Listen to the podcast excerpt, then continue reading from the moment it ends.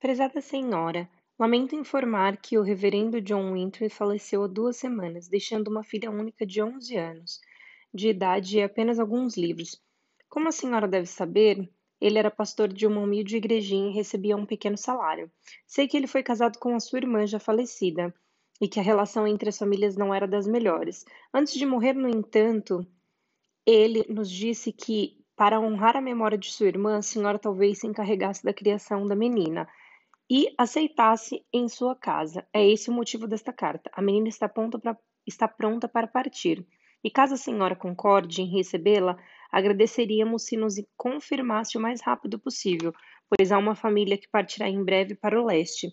Eles poderiam levá-la até Boston e embarcá-la no trem para Beldingsville. Naturalmente, a senhora está informada sobre o trem em que Poliana viajará. Aguardando uma resposta favorável, subscrevo-me respeitosamente. Jeremia. A senhora Polly franziu a testa e tornou a guardar a carta no envelope. Ela havia respondido no dia anterior, dizendo que ficaria com a criança, é claro, pois conhecia os seus deveres, por mais desagradáveis que eles fossem. Sentada com um envelope nas mãos, os seus pensamentos voltaram-se voltaram para sua irmã Jenny, a mãe da menina.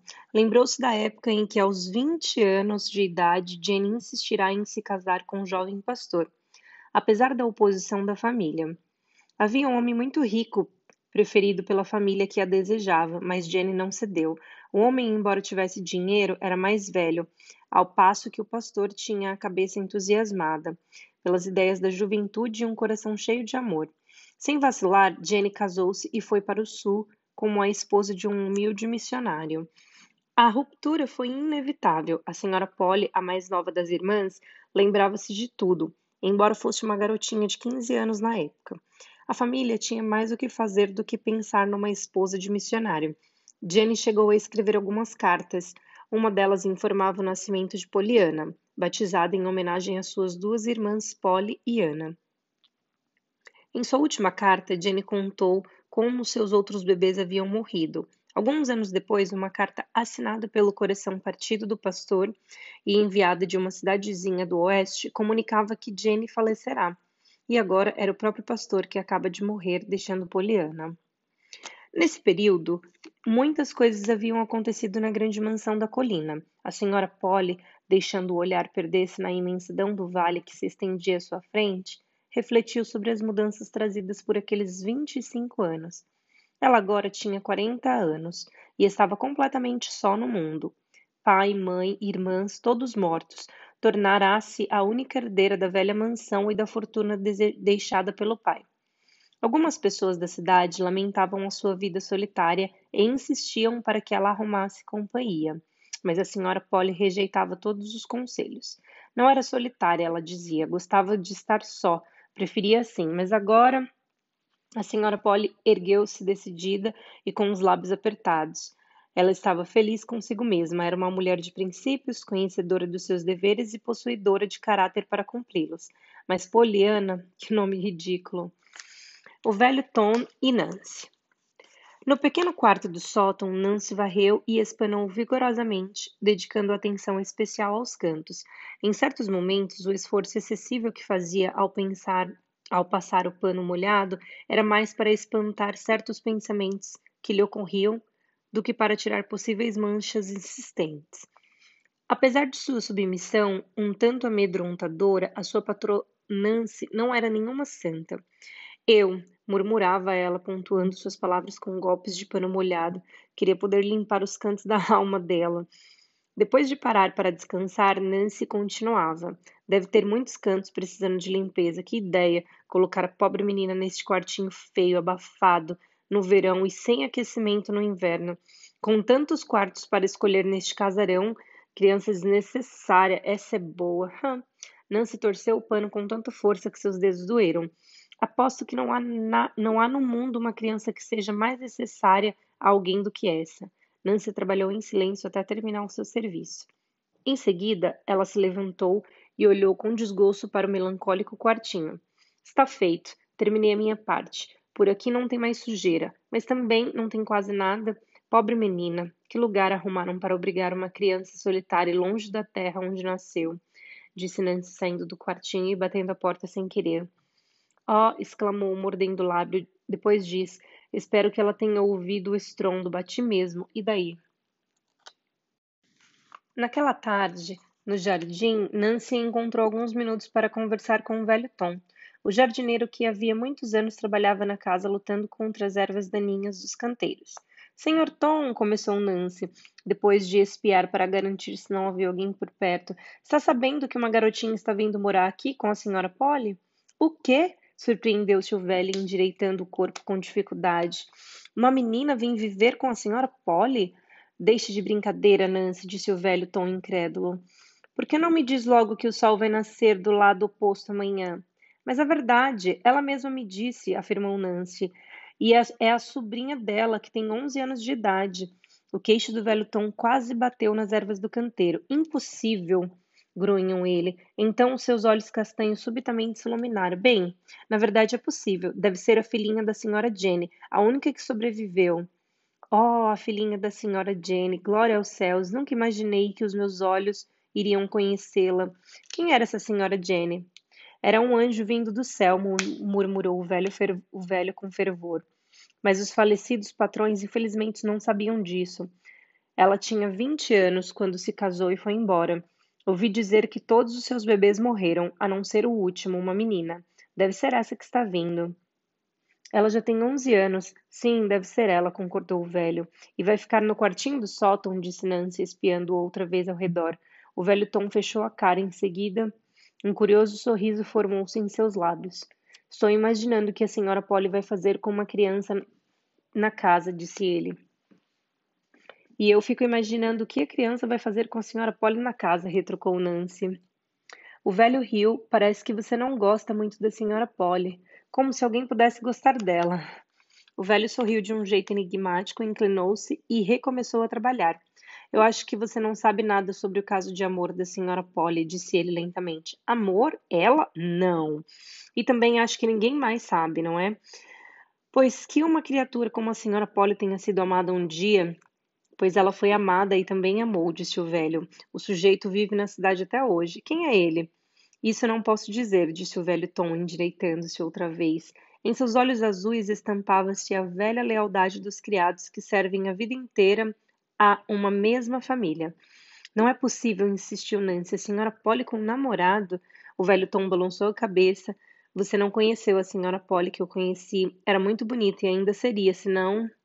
Bonita? A senhora Polly? Sim, se ela ajeitasse o cabelo como fazia antigamente e não usasse todo puxado para trás e voltasse a usar aqueles lindos vestidos, você veria como ela é bonita.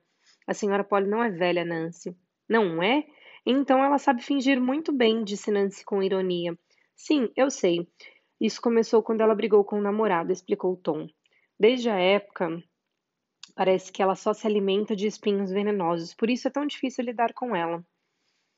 Para mim, ela não está assim. Ela sempre foi assim, disse Nancy, indignada. Nada é capaz de agradá-la. Se eu não precisasse ganhar o dinheiro por causa de mamãe e das crianças, eu não ficaria aqui nem mais um minuto. Mas um dia eu direi adeus com muito prazer. O velho Tom balançou a cabeça. Eu sei, eu já percebi isso. Mas não será melhor para você, menina. Ouça o que eu digo, não será melhor. E curvou-se de novo sobre o canteiro começando o trabalho. Nancy! gritou uma voz aguda. Sim, senhora, respondeu Nancy e correu em direção à casa. A chegada de Poliana. Inicialmente, chegou o telegrama anunciando que Poliana estaria em Beldingsville no dia 25 de junho, às quatro da tarde. A senhora Polly leu o telegrama fazendo uma careta e em seguida subiu ao quartinho que a mandará arrumar. A careta permanecia em seu rosto enquanto ela olhava ao redor. Havia no quarto uma pequena cama muito bem arrumada, duas cadeiras, um lavatório, um guarda-roupa sem espelho e uma mesinha. Nada de enfeites nas paredes ou cortina. O sol batia no telhado o dia inteiro e o quartinho estava parecendo um forno. Como não havia telas, as janelas pareciam as janelas permaneciam fechadas. Uma grande mosca zumbia furiosamente contra um dos vidros, tentando escapar. A senhora Polly matou a mosca e, levantando um pouquinho a vidraça, lançou-a pela janela. Mudou uma cadeira de lugar e saiu do quarto com um mau humor de sempre. Nancy, disse ela logo depois da porta da cozinha. Eu encontrei uma mosca no quarto da senhorita Poliana. Alguma janela deve ter ficado aberta. Eu já encomendei as telas, mas até que elas cheguem, eu espero que você seja capaz de manter as janelas fechadas. A minha sobrinha chegará amanhã às quatro horas. Apronte-se para ir encontrá-la na estação. Você vai com o Timote na charrete. O telegrama diz que ela tem cabelos loiros, estará com um vestido xadrez vermelhos e com um chapéu de palha. Isso é tudo o que sei, mas é o suficiente. Sim, senhora. Mas então a senhora Polly compreendeu o que Nancy pretendia perguntar, pois franziu ainda mais a testa e disse asperamente: Não, não vou. Não é necessário que eu vá, e se revirou.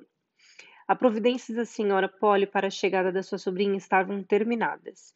Na cozinha, Nancy apertou o ferro de passar roupa sobre um pano de pratos e resmungou. Cabelos loiros, vestido xadrez e chapéu de palha. Tudo o que ela sabe, não é possível. Eu morreria de vergonha se não fosse receber a minha sobrinha ao desembarcar sozinha depois de atravessar todo o país.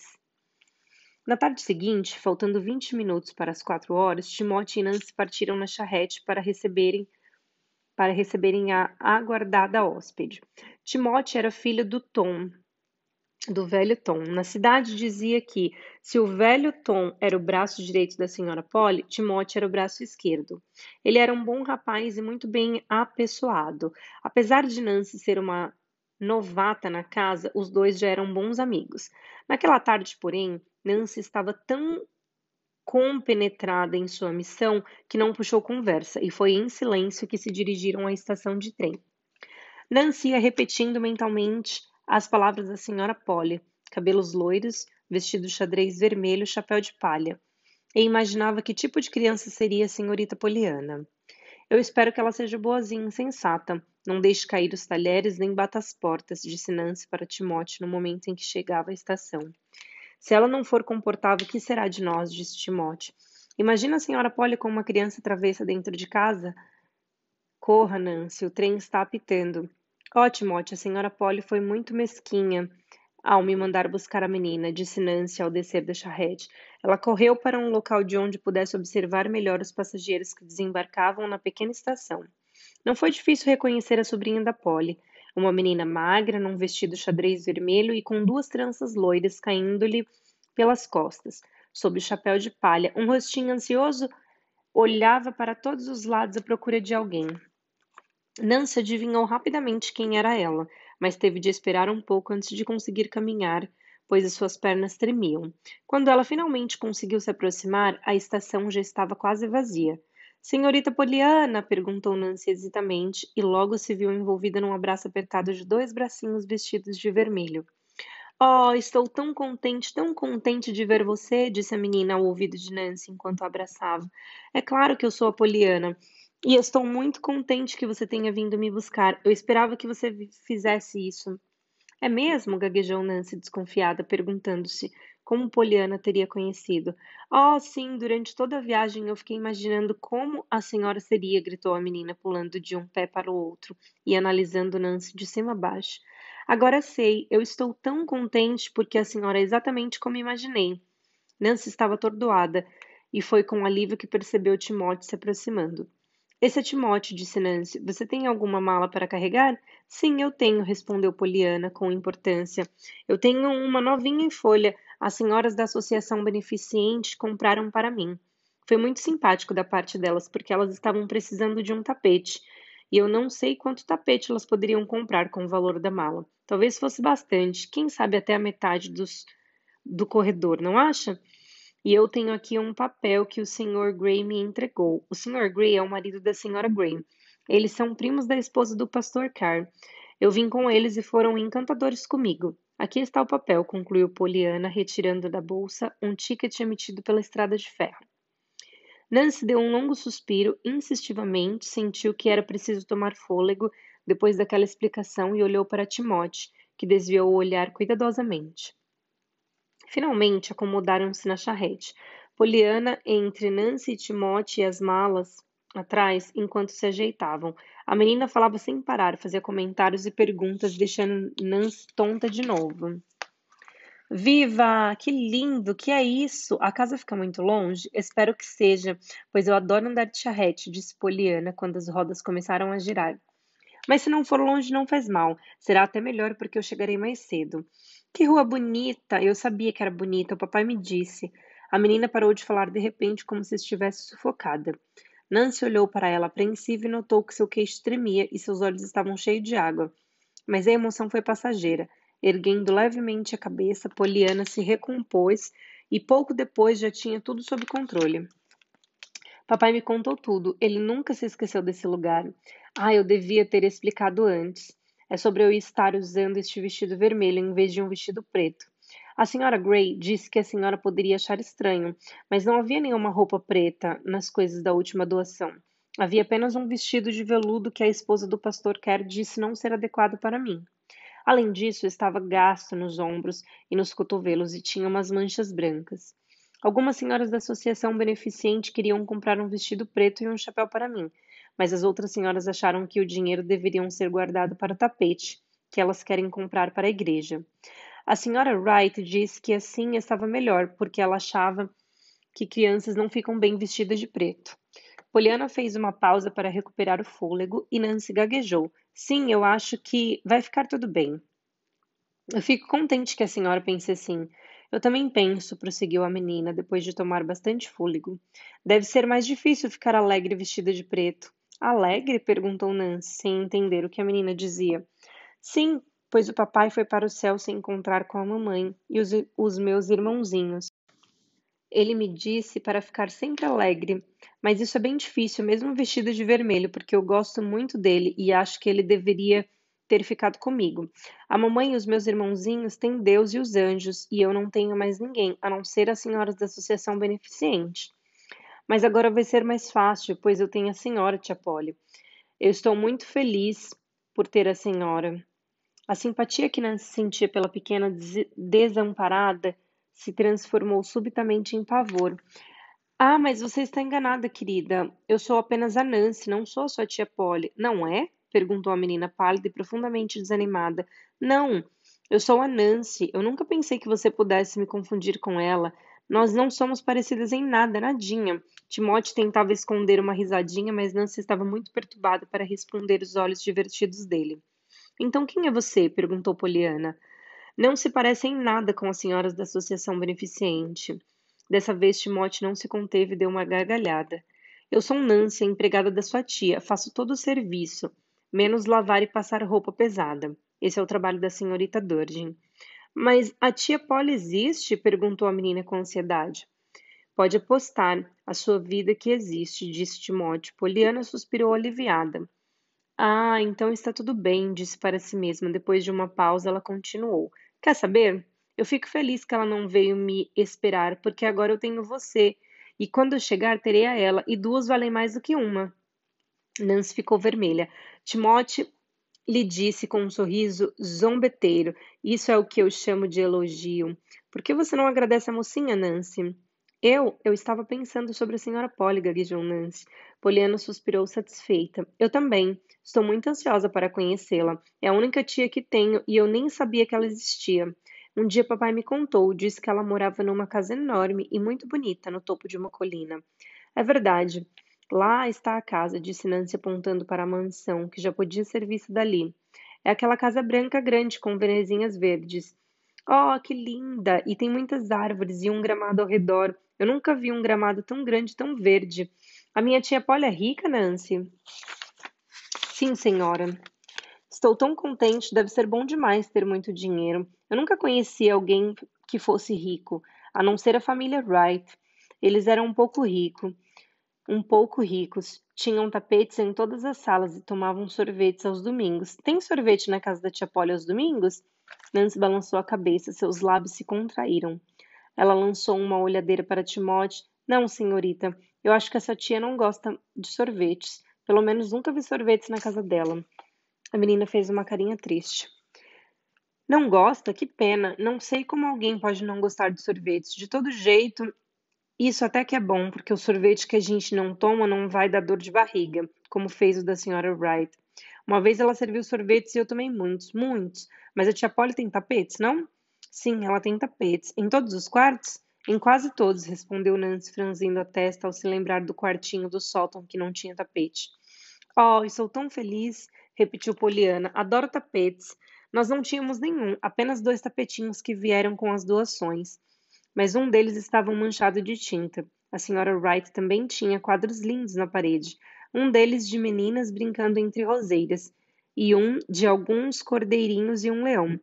Não juntos, é claro. A Bíblia diz que um dia os leões e os cordeiros andarão juntos, mas essa hora ainda não chegou, pelo menos não na casa da senhora Wright. Você gosta de quadros? Eu? Eu não sei, respondeu Nancy confusa. Eu adoro. Nós não tínhamos nenhum. Eles não costumam vir nas doações, sabe? Mas uma vez vieram dois. Um deles era tão bonito que papai o vendeu para comprar sapatos para mim. E o outro estava tão podre que um dia despencou da parede e se partiu em mil pedaços. Eu chorei muito, mas agora estou contente por não ter me acostumado com nada disso.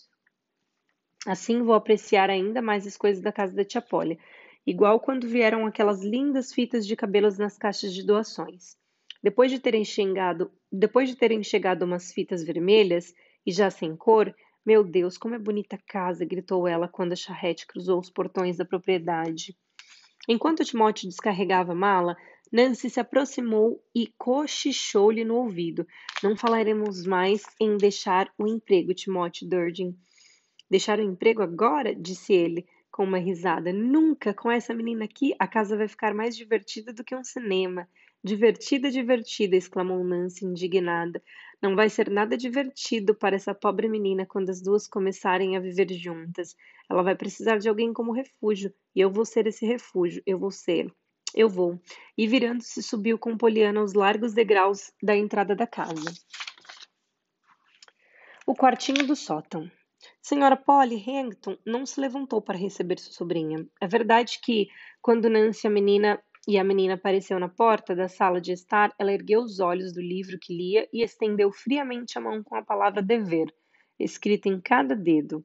Como vai, Poliana? Eu. Ela não teve tempo de dizer mais nada. Poliana havia atravessado a sala e se atirado no colo frio da tia, que parecia escandalizada.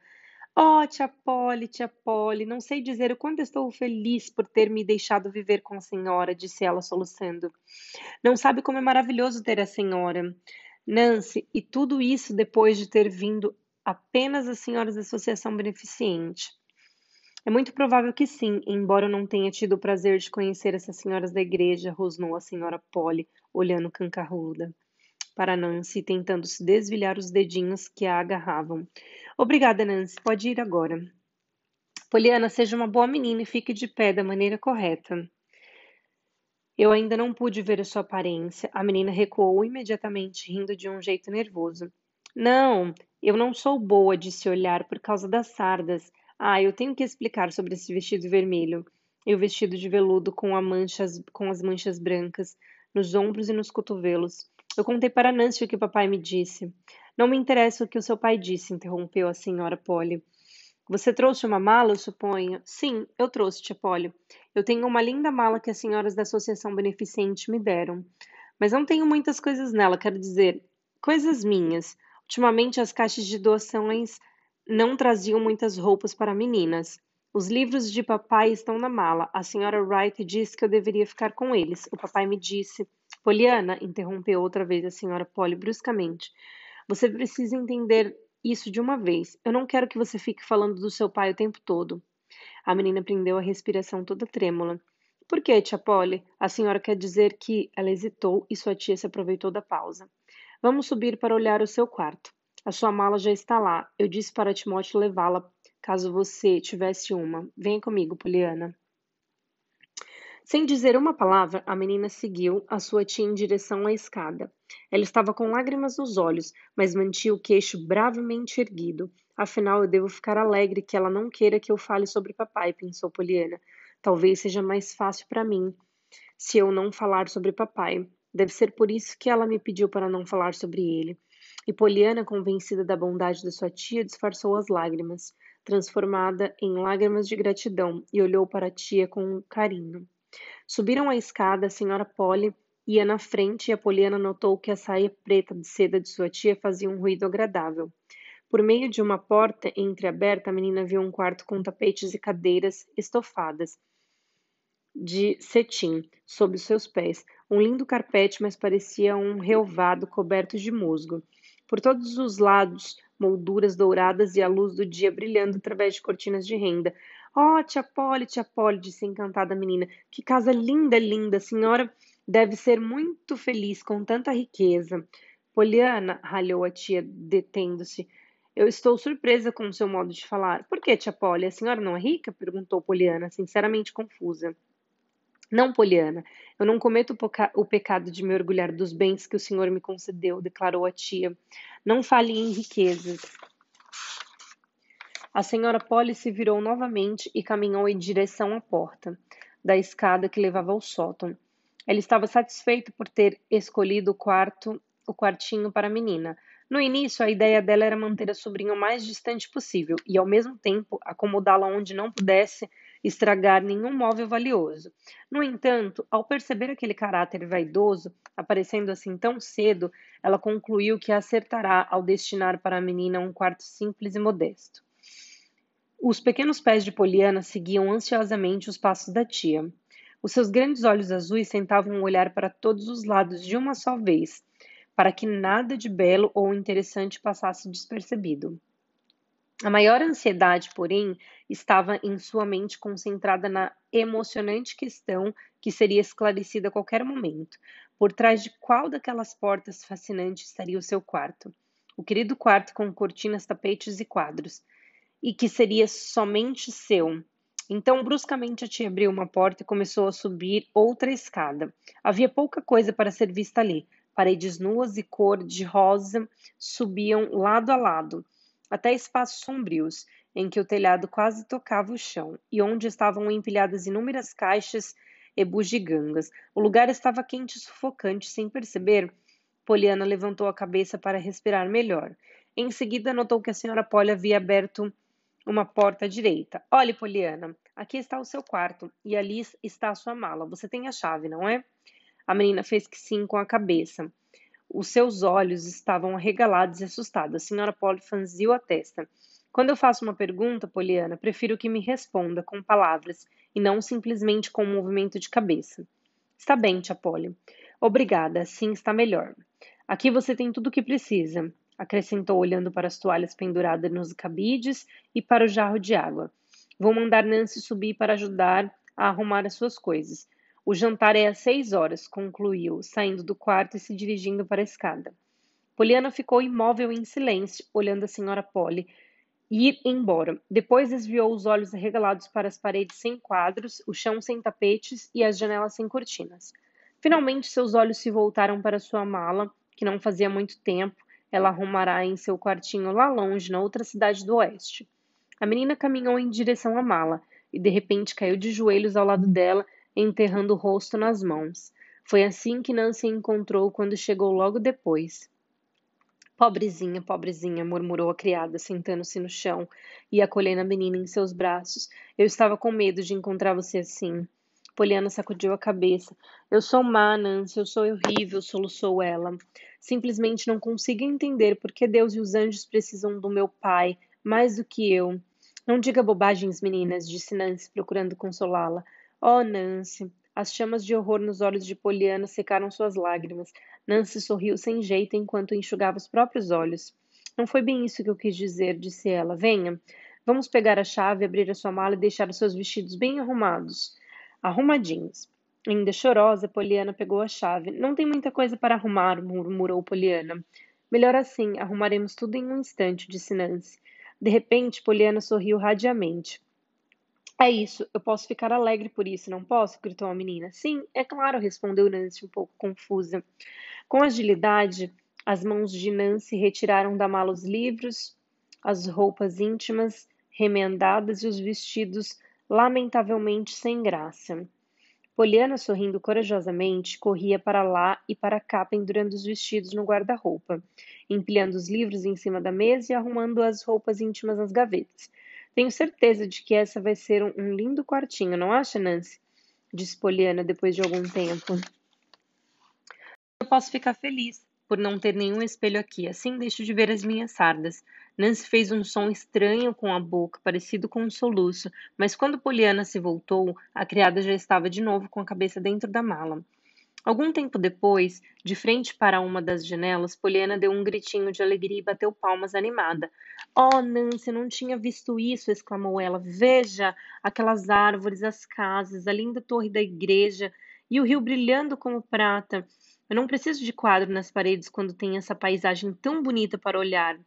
Estou muito contente por ela ter me dado este quarto. Para tristeza e espanto de Poliana, Nancy desatou a chorar. A menina correu para perto dela. O que é isso, Nancy? perguntou assustada. Depois, receosa. Este não era o seu quarto, era? Meu quarto? exclamou Nancy, indignada e sufocando as lágrimas. Você é um lindo anjinho que desceu direto do céu, e certas pessoas são um propósito do diabo, em forma de gente. Que mundo injusto, ó. É a campainha dela. Ela está me chamando. Nancy saiu correndo do quarto e desceu apressadamente as escadas. Ao ver-se sozinha, Poliana voltou a admirar o seu quarto. Como designou mentalmente a bela paisagem que a janela emoldurava. Tentou abrir a vidraça, não aguentava mais aquele calor asfixiante. Parecia emperrada, mas com um pouco de esforço ela conseguiu abri-la. Mais um pouco e a janela estava escancarada. Poliana se debruçou no peitoril e apreciou o ar puro e fresco. Em seguida, correu para outra janela, que também cedeu seus dedos ansiosos. Uma grande mosca passou debaixo do seu nariz e entrou no quarto zumbindo ruidosamente. Depois veio outra e outra. Mas Poliana não deu importância, ela tinha acabado de fazer uma descoberta maravilhosa. Bem em frente à janela havia grandes galhos que saíam de uma árvore enorme. Para a menina, os galhos pareciam braços estendidos, fazendo-lhe um convite. Poliana deu uma gargalhada de satisfação e disse para si mesma: Acho que consigo. Ela subiu no parapeito, no parapeito da janela e saltou para o galho mais próximo. Depois, como um macaco, foi passando de galho em galho até chegar ao galho mais baixo. O salto até o chão era um pouco assustador, mesmo para Poliana, acostumada a subir em árvores. No entanto, ela decidiu, respirou fundo, despendurou-se pelos braços e saltou, caindo de quatro sobre a grama. Macia, Levantou-se e olhou ao redor, procurando adivinhar onde estava. Estava nos fundos da casa. Diante dela havia um jardim onde um velho homem trabalhava recurvado sobre os canteiros. Para além do jardim, um caminho estreito atravessava um campo aberto e subia por uma íngreme colina em cujo topo se erguia um pinheiro, solitário ao lado de um enorme rochedo. Para Poliana, naquele momento só existia um lugar no mundo em que valia a pena estar, no alto daquele rochedo. Ela correu para lá, passou ser vista pelo velho encurvado, abriu caminho para entre as fileiras de plantas muito bem alinhadas, e um pouco ofegante chegou ao caminho que levava até a colina. Ela começou a subir decidida, pensando em como a distância até o topo do rochedo era grande, muito maior do que ela havia calculado. Quinze minutos depois, o grande relógio da mansão dos Hangtons batia seis horas. Precisamente depois da última badalada, Nancy tocou a campainha anunciando que o jantar estava servido. Um, dois, três minutos se passaram. A senhora Polly estava de cara fechada e batia com o pé no chão. Impaciente, ela se levantou, foi até o hall e olhou para cima, tentando ouvir alguma coisa. Depois virou-se e foi para a sala de jantar. Nancy, disse ela com firmeza, logo que a criada apareceu. A minha sobrinha está atrasada. Não, não a chame, acrescentou, quando Nancy fez um movimento em direção à escada. Eu já disse a ela que o jantar é servido às seis horas. E como ela está atrasada, terá que sofrer as consequências. Precisa aprender a ser pontual. Hoje ela só poderá comer pão e tomar leite na cozinha. Sim, senhora, disse Nancy, e ainda bem que a senhora Polly não olhou para o rosto da criada naquele momento. Assim que terminou o jantar, Nancy subiu as escadas sorrateiramente e se encaminhou para o quartinho do sótão pão e leite, vê se pode, só porque a coitadinha deve ter dormido de tanto cansaço e resmungando. Nancy, enquanto abria cuidadosamente a porta, mas logo ela deu um grito. Onde é que está? Para onde foi a menina? perguntava, ela procurando dentro do guarda-roupa, debaixo da cama e até dentro da mala e do jarro de água.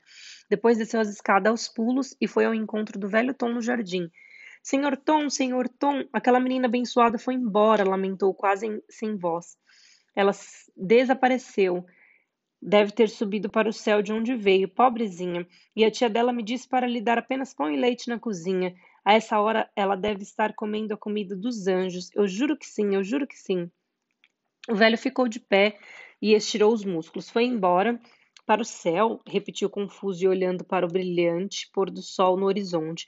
Então ele virou-se com um leve sorriso e disse: Bom, Nancy, parece mesmo que ela está tentando chegar bem perto do céu. E apontou com o um dedo torto para uma figurinha esguia que se que erguia no topo do grande rochedo contra o céu avermelhado.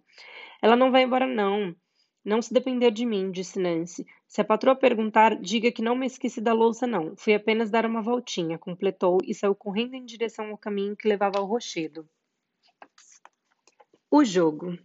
Enquanto subia a colina, em direção ao rochedo no qual Poliana havia acabado de se deslizar, Nancy gritou: Que susto, senhorita Poliana, que susto! Ah, sinto muito, mas não precisa se preocupar comigo, Nancy. Papai e as senhoras da Associação Beneficente também se preocupavam até que se convenceram de que eu sempre voltava bem.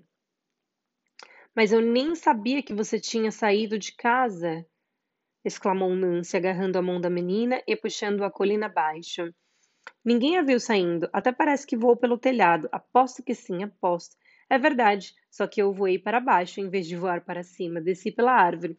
Nancy parou de repente. Você fez o quê? Desci pela árvore, aquela que fica pertinho da minha janela. Misericórdia, espantou-se Nancy. Não consigo nem imaginar o que a sua tia diria se soubesse. Quer saber? Eu conto para ela. Aí você pode descobrir, disse a menina alegremente. Não, não faça isso. Por favor, não diga nada. Por quê? Você acha que ela vai reagir como da outra vez, quando falei de papai? perguntou Poliana, nitidamente perturbada. Não, talvez sim. Bem, eu não sei. Não me interessa saber o que ela dirá, disse Nancy, decidida a evitar que Poliana levasse uma bronca. É melhor a gente correr. Eu ainda não lavei a louça. Eu vou ajudar com a louça, prometeu Poliana. Ó, oh, senhorita Poliana, retrucou Nancy. Houve um breve silêncio. O céu escurecia rapidamente. Poliana segurou firme no braço de sua amiga. Houve um breve silêncio. O céu escurecia rapidamente.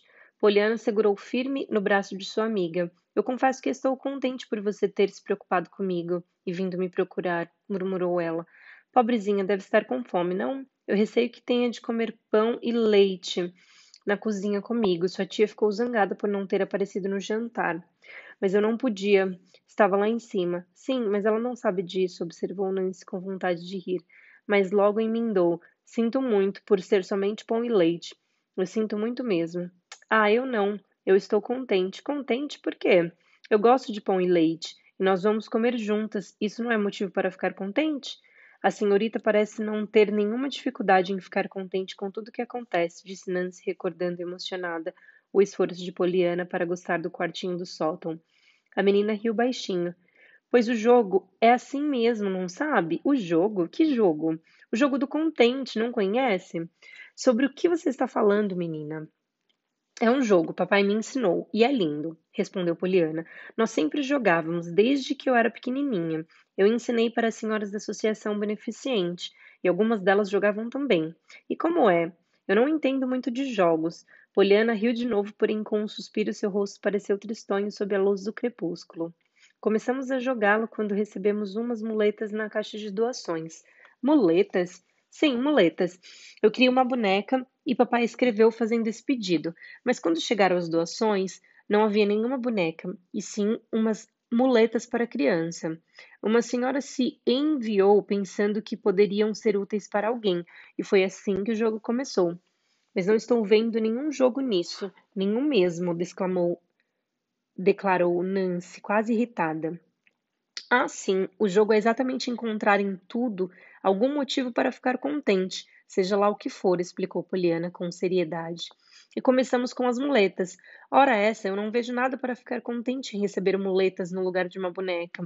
Poliana bateu palmas. É isso, gritou ela. No começo eu também não entendi, e papai teve que me explicar. Então acho que eu preciso dessa mesma explicação, retrucou Nancy. É simples. Fiquei contente porque não precisava das muletas, exclamou Poliana, triunfante. Veja como é fácil, quando a gente sabe como jogar. Que coisa esquisita, afirmou Nancy, encarando Poliana com um ar receoso. Esquisito nada, é lindo, exclamou Poliana entusiasmada. Desde aquele dia, nós não paramos de jogar. E quanto pior é o que acontece, mais divertido fica. Às vezes é muito difícil quando papai foi para o céu e não ficou mais ninguém, apenas as senhoras da associação beneficente. Sim, ou quando colocam alguém num quartinho do sótão sem quase nada dentro, resmungou Nancy. Poliana suspirou. Essa foi difícil no começo, admitiu ela, principalmente porque eu me sentia muito sozinha no mundo.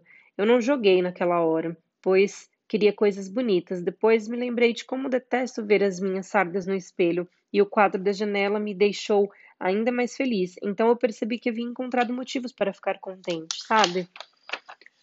Quando procuramos motivos para ficar contente, acabamos esquecendo as outras coisas. Como a boneca que eu queria, entende? Hum, resmungou Nancy como se tentasse engolir algo entalado na garganta. Na maioria das vezes, não demora tanto, prosseguiu Poliana.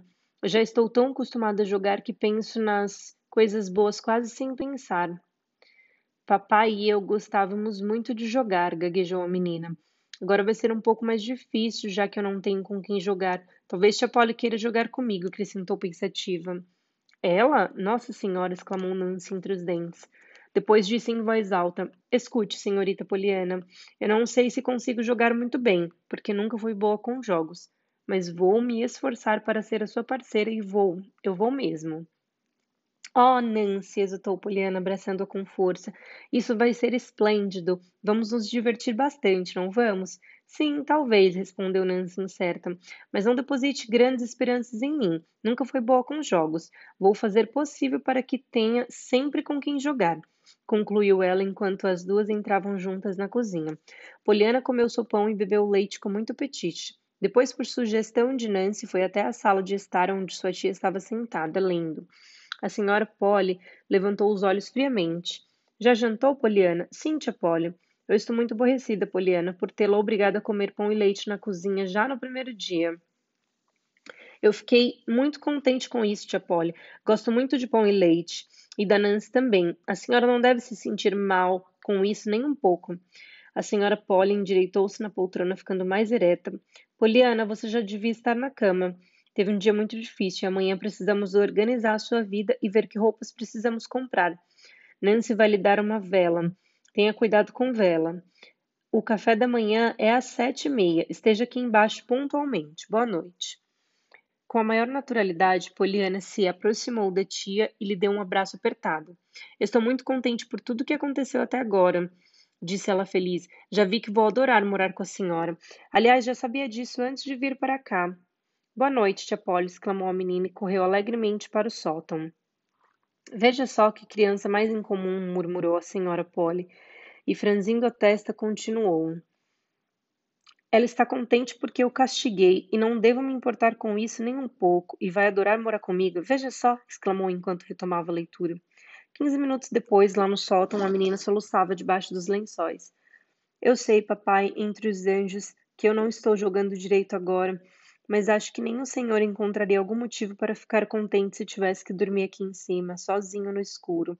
Se ao menos eu tivesse tia Polly perto de mim, ou a Nancy, ou as senhoras da associação beneficente, seria mais fácil. Lá embaixo na cozinha, apressando-se para terminar o seu trabalho atrasado, Nancy apertou a bucha contra o jarro de leite e resmungou. Se jogando esse jogo maluco a gente fica contente por receber muletas em vez de uma boneca, então, quero aprender esse jogo. Ah, eu vou. Tem que ser. Meu jeito de ajudar. Eu serei esse refúgio. Eu vou. Eu vou sim. Uma questão de dever. Eram quase sete horas quando Poliana acordou no primeira manhã. Segundo a sua chegada, as janelas do seu quartinho davam para o sul e o oeste, de modo que ela não conseguia ver o sol, mas podia enxergar o azul coberto de névoa do céu matinal, que prenunciava um belo dia. O quarto ainda estava frio e o ar era fresco e agradável. Lá fora os pássaros cantavam alegremente e Poliana correu até a janela para conversar com eles. Então ela notou que sua tia já estava lá embaixo no jardim. Em meio às roseiras, a menina se aprontou rapidamente para ir ao encontro da senhora Polly. Poliana correu escada abaixo, deixando as portas abertas, atravessou o corredor e disparou pela porta da frente em direção ao jardim. A senhora Polly e o velho Tom debruçaram-se sobre uma roseira quando Poliana, radiante de alegria, arremessou-se sobre a tia. Ah, tia Polly, tia Polly, estou tão contente esta manhã só por estar viva.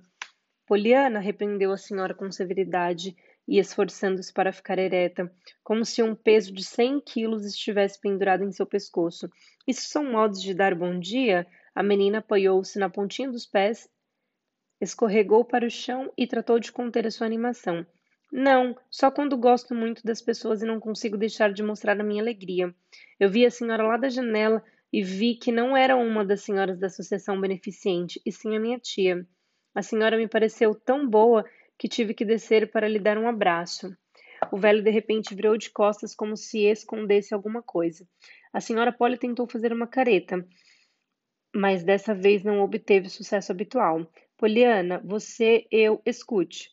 Tom, por hoje basta. Acho que você entendeu o que eu disse sobre as roseiras, disse ela com um ar sério. Depois afastou-se rapidamente.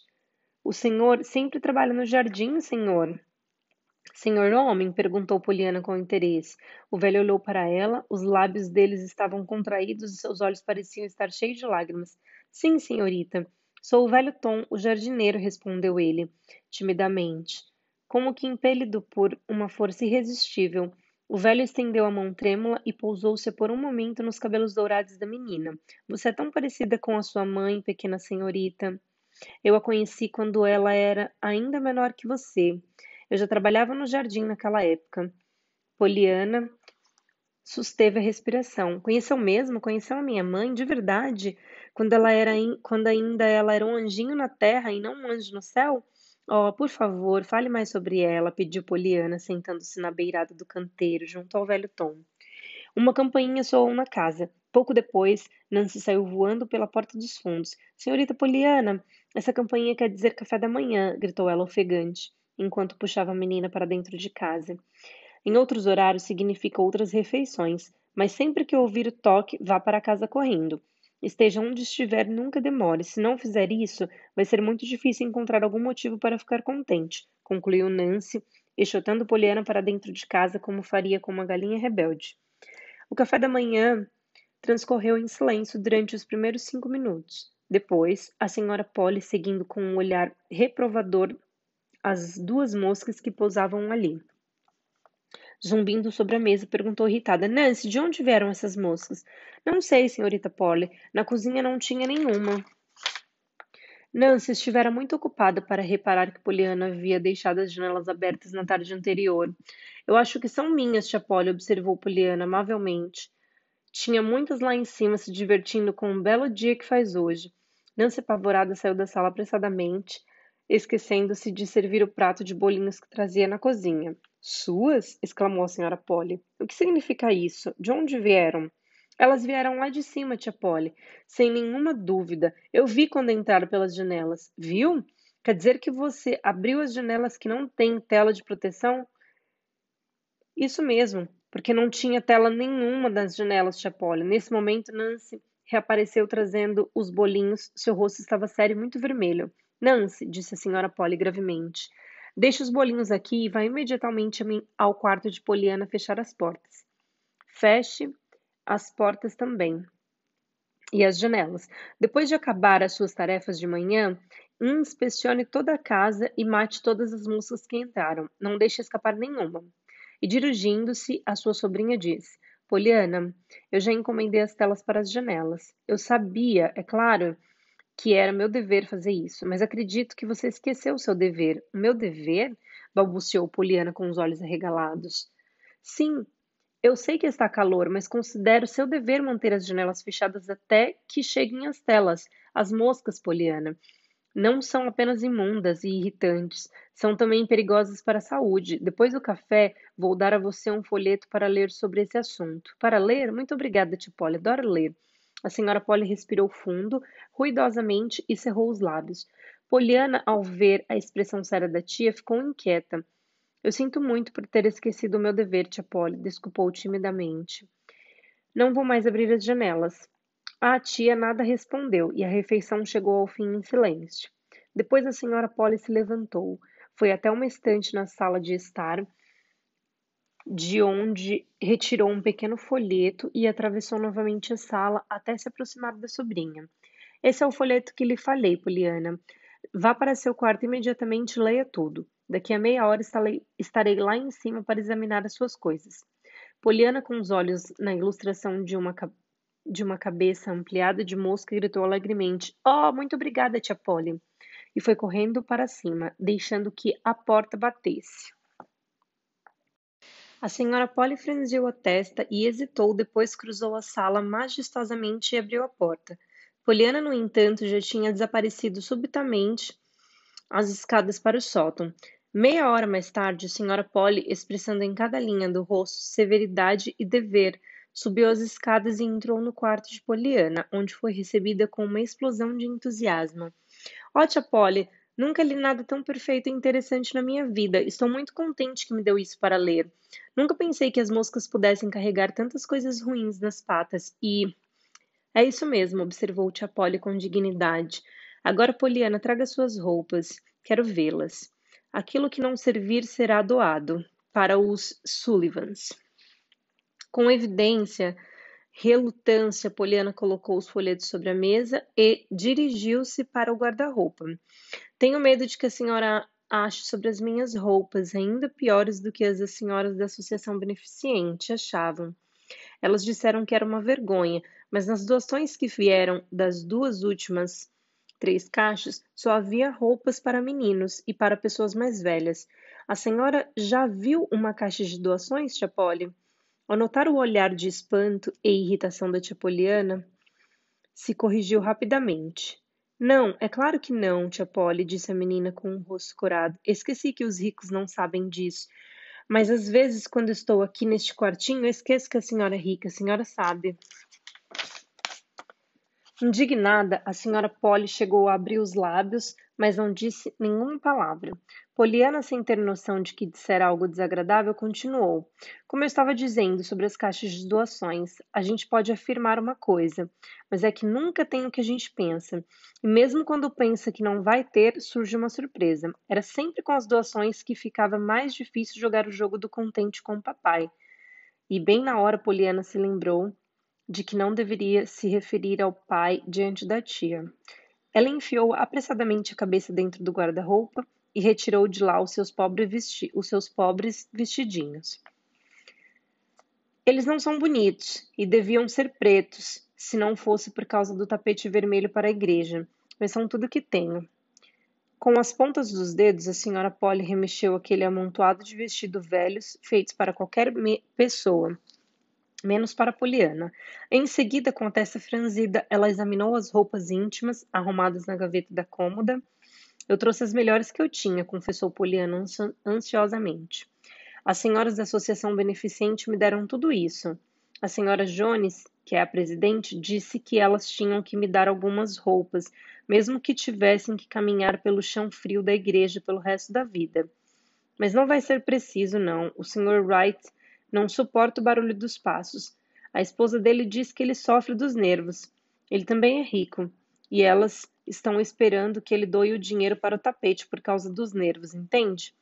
Acho que ele devia ficar contente, porque se por um lado ele sofre dos nervos, por outro lado ele tem muito dinheiro, não acha? A senhora Polly parecia não escutar. Assim que terminou de examinar as roupas, ela voltou-se para Poliana um tanto bruscamente e perguntou: Você já esteve na escola, certo, Poliana? Oh, sim, tia Polly. Além disso, o pa... Quero dizer, além disso, eu estudava em casa também. A senhora Polly franziu a testa. Muito bem. No outono, no outono, quando começarem as aulas, você vai entrar para a escola daqui. Com certeza. O Sr. Hall, diretor, verá em que classe você deve começar. Enquanto isso, quero ouvi-la, lendo em voz, voz alta por meia hora todos os dias. Adoro ler, mas se a senhora não fizer questão de me ouvir, eu já ficarei contente de ler para mim mesma, de verdade, Chapone. Assim eu não precisaria fazer qualquer esforço para ficar contente, porque o que eu mais gosto é de ler para mim mesmo, por causa das palavras grandes. Não duvido disso, retrucou a senhora Polly. E música, você estudou?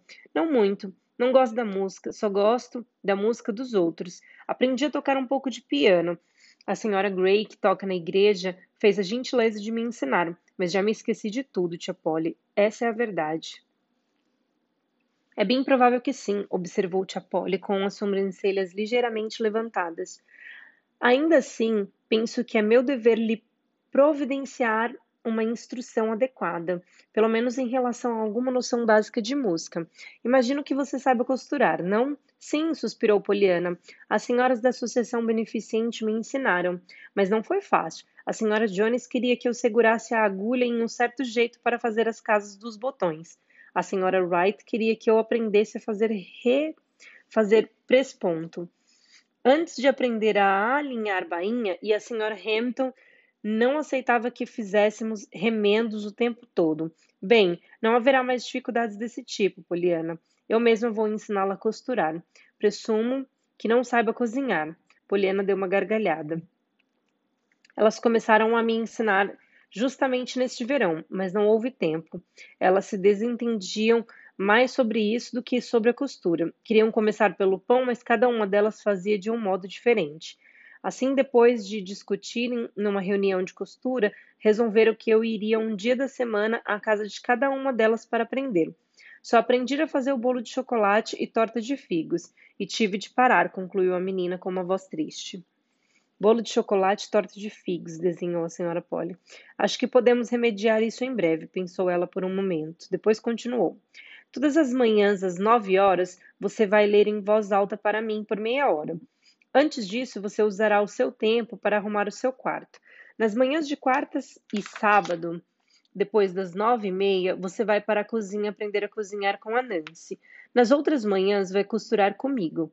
As tardes ficarão livres para a música. Vou procurar um professor para você, terminou ela decididamente, enquanto se levantava na cadeira. Poliana, exclamou desanimada. Ó, oh, tia Polly, a senhora não me deixou nenhum tempo para viver. Para viver, menina? O que você quer dizer como se você não estivesse vivendo o tempo todo?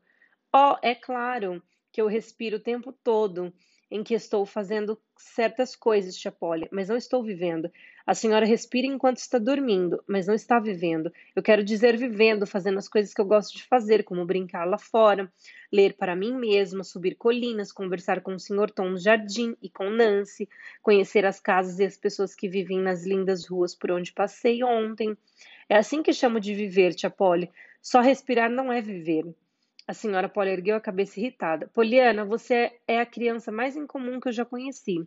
É claro que você vai ter algum tempo para brincar, mas perceba que se estou cumprindo o meu dever para que você não para que você tenha uma educação adequada, você também deve estar dispostos a cumprir a sua parte, para que essa educação não seja desperdiçada de modo ingrato.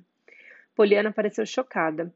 Ó, oh, tia Polly, como eu pudesse ser ingrata com a senhora? Eu amo a senhora e nem é uma das senhoras da associação beneficente e é minha tia de verdade. Muito bem. Então tenha cuidado para não agir com ingratidão, disse a senhora Polly caminhando em direção à porta. Ela já estava no meio da escada quando uma vozinha insegura chamou: Por favor, tia Polly, a senhora não me disse quais das minhas roupas serão doadas para outras pessoas. A senhora Polly emitiu um suspiro de cansaço, um suspiro que subiu até os ouvidos de Poliana. Oh, esqueci, esqueci de, me, de dizer, Poliana. Timóteo vai nos levar até a cidade esta tarde, a uma meia hora. Nenhuma dessas roupas é apropriada para minha sobrinha vestir. Eu não estaria cumprindo meu dever se deixasse você aparecer em público com qualquer uma dessas roupas. Agora foi a vez de Poliana suspirar. Ele estava começando a detestar aquela palavra dever. Tia Polly, por favor, disse ela em voz baixa. Não existe um jeito de a senhora ficar contente com toda essa coisa de dever? O quê? Surpreendeu-se a senhora Polly, olhando para cima, boquiaberta. De repente, com as bochechas muito vermelhas, ela se virou e desceu as escadas, dizendo zangada: Não seja malcriada, Poliana. No quartinho abafado do sótão, Poliana se jogou sobre uma das cadeiras de encosto reto. Para ela, a vida parecia uma cadeira interminável de deveres. Não entendo por que me chamou de malcriada, suspirou a menina. Eu só estava perguntando se ela não podia achar algum motivo para ficar contente em toda essa coisa de dever. Durante longos minutos, Poliana ficou sentada em silêncio, com os olhos fixos nas roupas largadas sobre a cama. Depois, vagarosamente, levantou-se e começou a separar os vestidos. Não achou nada para ficar contente em tudo isso, disse em voz alta. A não ser que a gente fique contente quando o dever estiver cumprido. Neste momento, a menina soltou uma gargalhada, consolando-se com essa ideia. Poliana e os castigos. À tarde, Timóteo levou a senhora Polly e a sobrinha para visitar os quatro ou cinco principais lojas de roupas da cidade que ficavam a cerca de um quilômetro da mansão. Comprar roupas novas para Poliana acabou sendo uma experiência mais ou menos interessante para todos os envolvidos. Quando as compras terminaram, a senhora Polly foi tomada por uma sensação de alívio, como se finalmente encontrasse terra firme depois de uma perigosa caminhada sobre uma fina crosta de um vulcão. Os diversos funcionários que se atenderam concluíram seu trabalho com seus rostos vermelhos e muitas histórias divertidas sobre Poliana para contar aos amigos durante o resto da semana. Poliana, por sua vez, ficou muito satisfeita e com um coração radiante de alegria, pois, como explicou a um dos vendedores, como quando você nunca teve nada, a não ser as doações e as senhoras da associação beneficente para lhe vestir. É magnífico entrar numa loja e comprar roupas novas, que não precisam ser remendadas nem espichadas ou costuradas para servirem você. A sessão de compras durou a tarde inteira. Depois veio o jantar, seguido de uma agradável conversa com o velho Tom no jardim e outra com Nancy. Na varanda dos fundos, depois que a louça já estava lavada e enquanto a senhora Polly visitava um vizinho, o velho Tom disse para Poliana coisas maravilhosas sobre a sua mãe, o que a deixou muito feliz. Nancy contou sobre a fazendinha situada em The Corners, o vilarejo a 10 quilômetros dali, onde viviam a sua adorada mãe e seus queridos irmãos. Nancy prometeu que, se a senhora Polly permitisse, ela levaria Poliana para visitá-los algum dia. Eles também têm nomes muito bonitos. Você vai gostar dos nomes deles, disse Nancy. Um se chama Algernon, uma é Florabelle e a outra é Estelle. Eu só não gosto é do meu nome, Nancy. Oh, Nancy, que coisa feia dizer isto. Por que não gosta? Porque não é bonito como os outros. Veja, eu fui a primeira a nascer e minha mãe ainda não tinha começado a ler histórias com esses nomes bonitos. Mas eu gosto muito de Nancy, justamente porque é o seu, declarou Poliana. Ah, também acho que você adoraria se fosse Clarissa Mabelle, replicou Nancy, e seria muito melhor para mim. Isso é que é um nome lindo, Poliana riu. Bom, de qualquer maneira, você deve ficar contente por não se chamar Zeb. Zeb? Sim, é assim que se chama a senhora Wright. O marido a chama apenas de Hip. E ela não gosta diz que quando ela grita hip hip, ela fica esperando alguém gritar urra! E ela detesta isso. A expressão de, de tristeza de Nancy transformou-se em gargalhada. Essa é muito boa. De agora em diante, quando alguém gritar Nancy, vou me lembrar do hip hip e cair na risada. Meu Deus! E não é que eu estou mesmo contente? De repente, Nancy parou e olhou pensativa para a menina. Escute, senhorita Poliana. Estava jogando aquele seu jogo quando me disse para ficar contente, porque o meu nome é Rapzeb. Porque o meu nome não é Rapzeb. Poliana franziu as sobrancelhas e depois riu. Sim, Nancy, eu estava jogando jogo.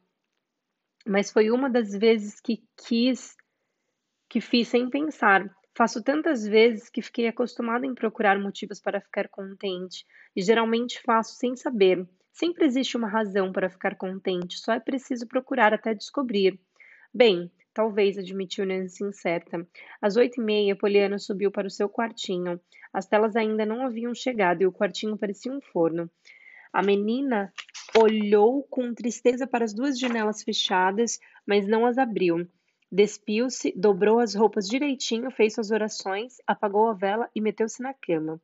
Poliana perdeu a noção de quanto tempo lutou contra a falta de sono, virando-se de um lado para o outro na cama. Sufocada com o calor, parecia que tinha se passado horas quando ela se levantou, atravessou o quarto e abriu a porta.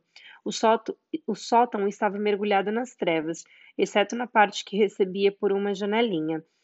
Um facho prateado no luar.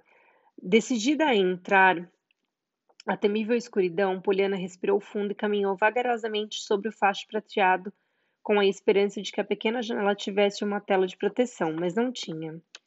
Do lado de fora, um vasto mundo de beleza, como nos contos de fada, esbanjava ar fresco e puro na paisagem enluarada. Ah, como aquele frescor faria bem para suas mãos e bochechas tão quentes. Ao chegar mais perto da vidraça, ela viu algo mais um pouco abaixo da janela. Estava o telhado de metal do solário da senhora Polly, construído sobre a entrada da casa. A descoberta encheu de desejos. Se ela pudesse estar lá fora naquele momento. Apreensiva, ela olhou para trás. Ali perto, em algum lugar, seu quartinho fervia e sua cama parecia uma fornalha. Entre ela e a fornalha reinava um deserto de energumes que se podiam ser atravessado com as mãos estendidas. Enquanto lá embaixo o teto do solário banhava-se no luar envolvido pelo ar fresco e doce da noite. Se a sua cama estivesse lá, quanta gente não dorme do lado de fora na cidade onde morava? Joel Halley, que sofria de tuberculose, tinha que dormir ao ar livre. De repente, Poliana se lembrou de ter visto naquele sótão uma fileira de sacos brancos e compridos pendurados em pregos. Se explicará que eram sacos com roupas de inverno, guardadas durante o verão, com um pouco de medo. Poliana tateou no escuro até encontrar os sacos. Escolheu um bem grande e muito macio. Ele continha o casaco de pele de foca da senhora Polly para servir de cama, um menor para travesseiro e o outro, tão fino que parecia vazio. Para servir de coberta, assim equipado, dirigiu-se de novo para a janelinha do luar. Ergueu a vidraça, jogou o saco sobre o telhado de metal e em seguida deu um jeito de escorregar. Até lá. Não sem antes fechar a janela. A menina não havia esquecido que as moscas carregavam terríveis doenças nas patinhas. Como estava deliciosamente fresco ali, Poliana sentiu vontade de dançar mas limitou-se a andar de um lado para o outro fazendo a armação. Estalar sobre seus pés e deliciando-se com as longas golfadas de ar fresco. Ela caminhou de fato duas ou três vezes de ponta a ponta no telhado. Depois de estar em seu quartinho quente como um forno, caminhar em um espaço arejado lhe dava uma sensação extremamente agradável. O telhado era tão grande e tão plano que ela não tinha medo de cair. Finalmente, com um suspiro de satisfação, a menina se acomodou da melhor maneira sobre o colchão de casaco de pele de foca. Acomodou um saco com um travesseiro e se cobriu com o saco restante, pronta para dormir. Estou muito contente que as telas ainda não chegaram, murmurou, piscando para as janelas para as estrelas. Se tivessem vindo, eu não estaria aqui agora. Embaixo, no quarto vizinho ao solário, a senhora Polly, vestindo a camisola e os chinelos às pressas, estava pálida e assustada. Um minuto antes, ela telefonará com a voz trêmula para Timote. Venha depressa, você e seu pai. Tragam lanternas. Tem alguém em cima do telhado do solário. Deve ter subido pelas treliças das roseiras. Ou por outro lado ou por outro lugar. E é claro, pode entrar na casa pela janela do sótão. Já tranquei a porta que dá para a escada do sótão, mas venha depressa. Algum tempo depois, Poliana, quase completamente adormecida, foi surpreendida pela luz de uma lanterna e por um trio de exclamações de espanto. Abriu os olhos e reconheceu Timóteo no alto de uma escada perto dela. O velho Tom passando pela janela e sua tia atrás dele, espiando. Poliana, o que significa isso? gritou a senhora Polly. Poliana piscou os olhos sonolentos e se sentou. Oh, senhor Tom, tia Polly gaguejou confusa. Não tenham medo, eu não estou com tuberculose, como Joel Halley, não. É que estava muito quente no meu quarto, mas eu fechei a janela, tia Polly, para as moscas não levarem aquelas coisas com germes lá para dentro. De repente, Timóteo desapareceu, escada abaixo. O velho Tom, com igual rapidez, entregou a lanterna para a senhora Polly e se retirou atrás do filho. A senhora Polly mordeu o lábio com força e esperou os homens sumirem ao longe. Depois, ela disse em tom severo: Poliana, me entregue essas coisas imediatamente e desça já daí. Um pouco depois, enquanto voltava para o solto com a lanterna em punho e Poliana ao seu lado, a senhora exclamou: É a criança mais incomum que eu já conheci. Para Poliana, depois de se deliciar com a brisa fresca no alto do telhado, o quartinho estava ainda mais sufocante. No entanto, ela não reclamou. Deu apenas um longo e melancólico suspiro. No alto da escada, a senhora Polly sustenciou um modo abrupto. Poliana, você vai dormir na minha cama comigo. As telas chegarão amanhã, mas até lá eu considero meu dever mantê-las sobre minhas vistas. A menina prendeu a respiração. Com a senhora na sua cama, exclamou extasiada. Oh, tia Polly, tia Polly, como a senhora é bondosa. Como tenho desejado dormir com alguém, com alguém que seja da minha família. A senhora sabe Não com as senhoras da Associação Beneficente. Oh, como eu estou contente que as telas não chegaram. Você também não ficaria? Não houve resposta. A senhora Polly seguia à frente em direção ao seu quarto. Ela, na verdade, sentia-se curiosamente impotente pela terceira vez, desde a chegada de Poliana. E a senhora Polly estava castigando a sobrinha. Pela terceira vez, espantava-se com o fato de que a sua punição havia se transformado em uma recompensa especial por mérito. Não é de se admirar a razão pela qual a senhora Polly sentia-se tão impotente. A pequena cidade de Bellingsville, no interior dos Estados Unidos, nunca mais seria a mesma depois da chegada de Poliana, uma garotinha órfã de 11 anos que ficou aos cuidados da tia Rica. A irritadiça e intransigente senhora Polly Hampton, com sua extraordinária visão de mundo, a encantadora menina conquista os habitantes da cidadezinha e ensina a todos o seu incrível jogo do contente, um jogo capaz de transformar vidas e modificar destinos. Publicada no livro em 1913, a história da alegre e corajosa menina se tornou um clássico da literatura infojuvenil e vem contagiando diferentes gerações de leitores com sua poderosa mensagem de otimismo e superação das dificuldades. É impossível não se, encarar com, não se encantar com Poliana, um exemplo inesquecível de amor, amizade e de ver Sempre o lado bom da vida. Capítulo 8 Poliana faz uma visita. Não demorou muito para que a vida na mansão dos Hamptons entrasse mais ou menos em ordem. Embora não fosse exatamente a ordem que a senhora Polly imaginara oficialmente, Poliana costurava, lia em voz alta, estudava música e aprendia a cozinhar. Tudo isso era verdade, mas ela não dedicava o tempo planejado a nenhuma das tarefas. Desta forma, a menina acabava tendo mais tempo para apenas viver como ela sempre dizia. Quase todas as tardes, às duas às seis, Poliana desfrutava um tempo livre para fazer o que quisesse, desde que não quisesse fazer certas coisas já proibidas pela senhora Polly. Não se sabia se esse tempo livre era para Poliana descansar do trabalho ou para a senhora Polly descansar de Poliana. Durante os primeiros dias do mês de julho, a senhora Polly encontrou diversas ocasiões para exclamar o seu "Oh, que criança incomum!" De fato, ao fim de cada aula de, leitura ou de costura, a elegante senhora mostrava-se um pouco atordoada e completamente exausta. Nancy na cozinha saía-se melhor, não ficava atordoada nem exausta. As quartas e os sábados, na verdade, tornavam-se dias muito especiais para ela. Na vizinhança da mansão dos Hamptons, não havia criança com quem Poliana pudesse brincar. A casa ficava nos arredores da cidade, e embora existissem outras casas por perto, não morava nenhuma delas criança da idade de Poliana. No entanto, isso não parecia perturbá-la. Ah, não me importo nadinha com isso, explicou ela para Nancy. Gosto muito de caminhar, ver as ruas e as casas e observar as pessoas. Eu amo as pessoas. Você não ama, Nancy? Bem, eu não posso dizer que gosto de todas elas, respondeu Nancy sem prolongar o assunto. Em toda tarde de tempo agradável, Poliana implorava por uma tarefa para fazer fora de casa. Assim ela podia passear em uma direção ou outra, e era durante as caminhadas que ela frequentemente encontrava o homem. Ela sempre o chamava de o homem.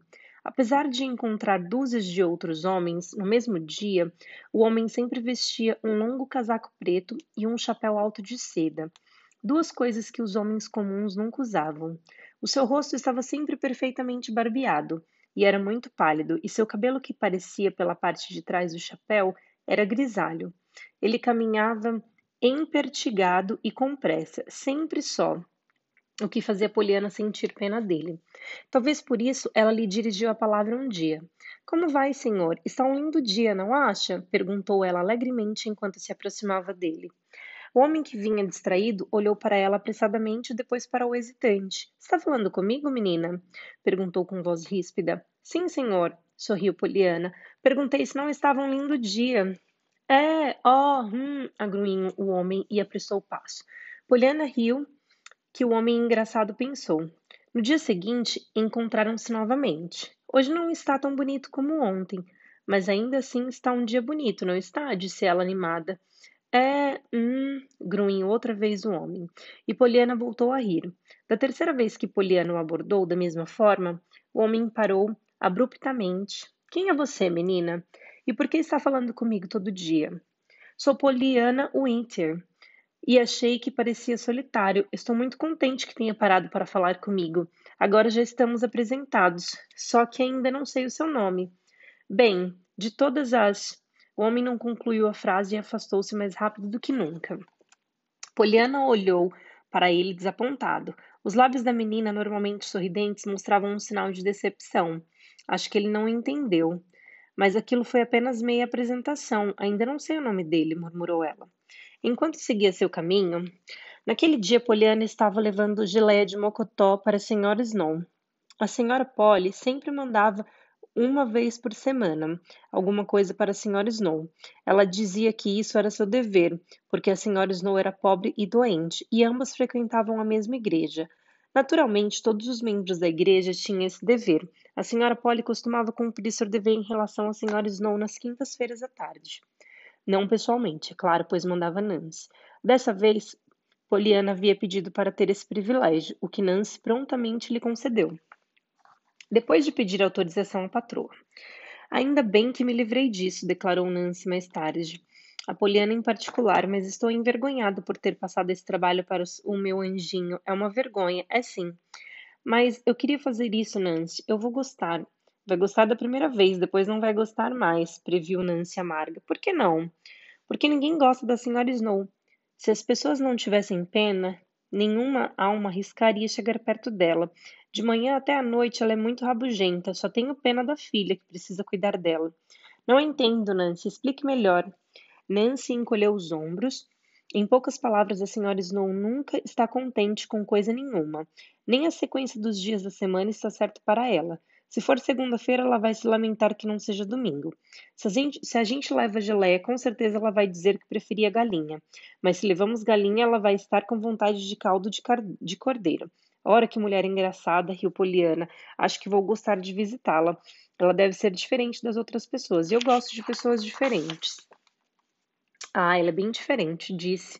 Diferente até demais. Espero que goste dela para o bem de todos, concluiu Nancy torcendo o nariz.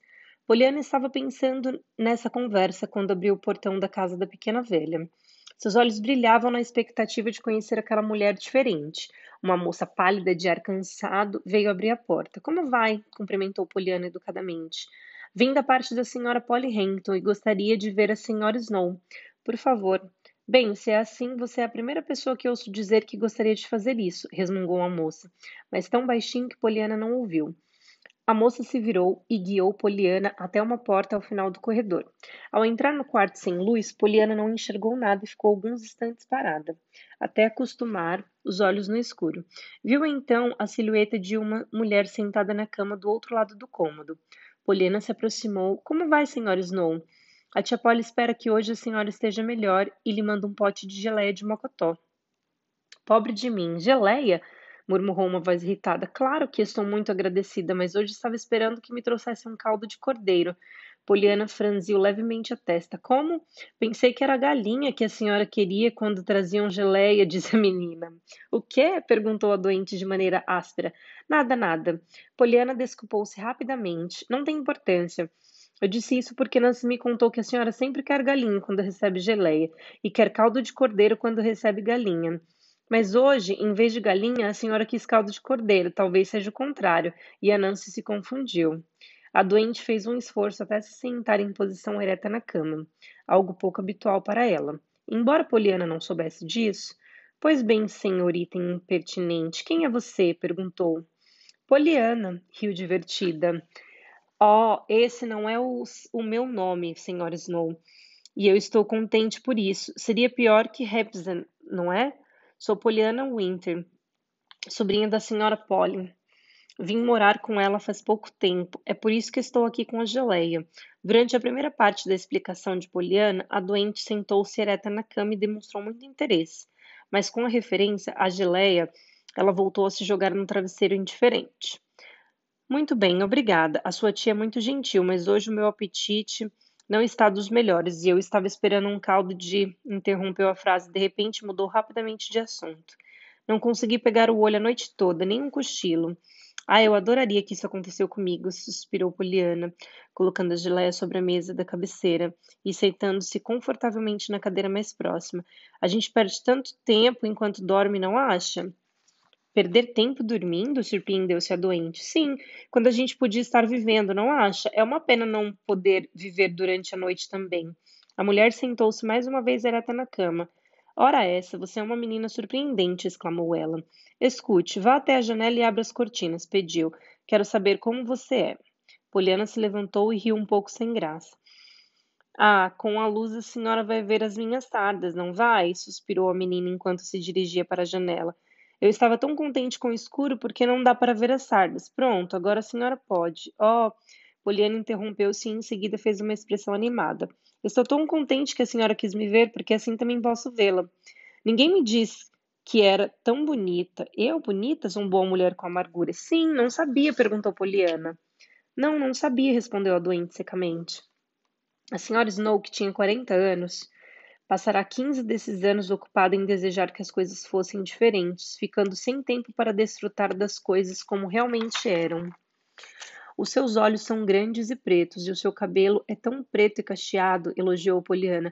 Eu adoro cachos. Isso é uma das coisas que eu vou ter quando for para o céu. E tem as bochechas rosadas. Oh, senhora Snow, a senhora é tão bonita. Pensei que soubesse. Nunca se olhou no espelho? Espelho, sorriu a doente, voltando a se jogar no travesseiro.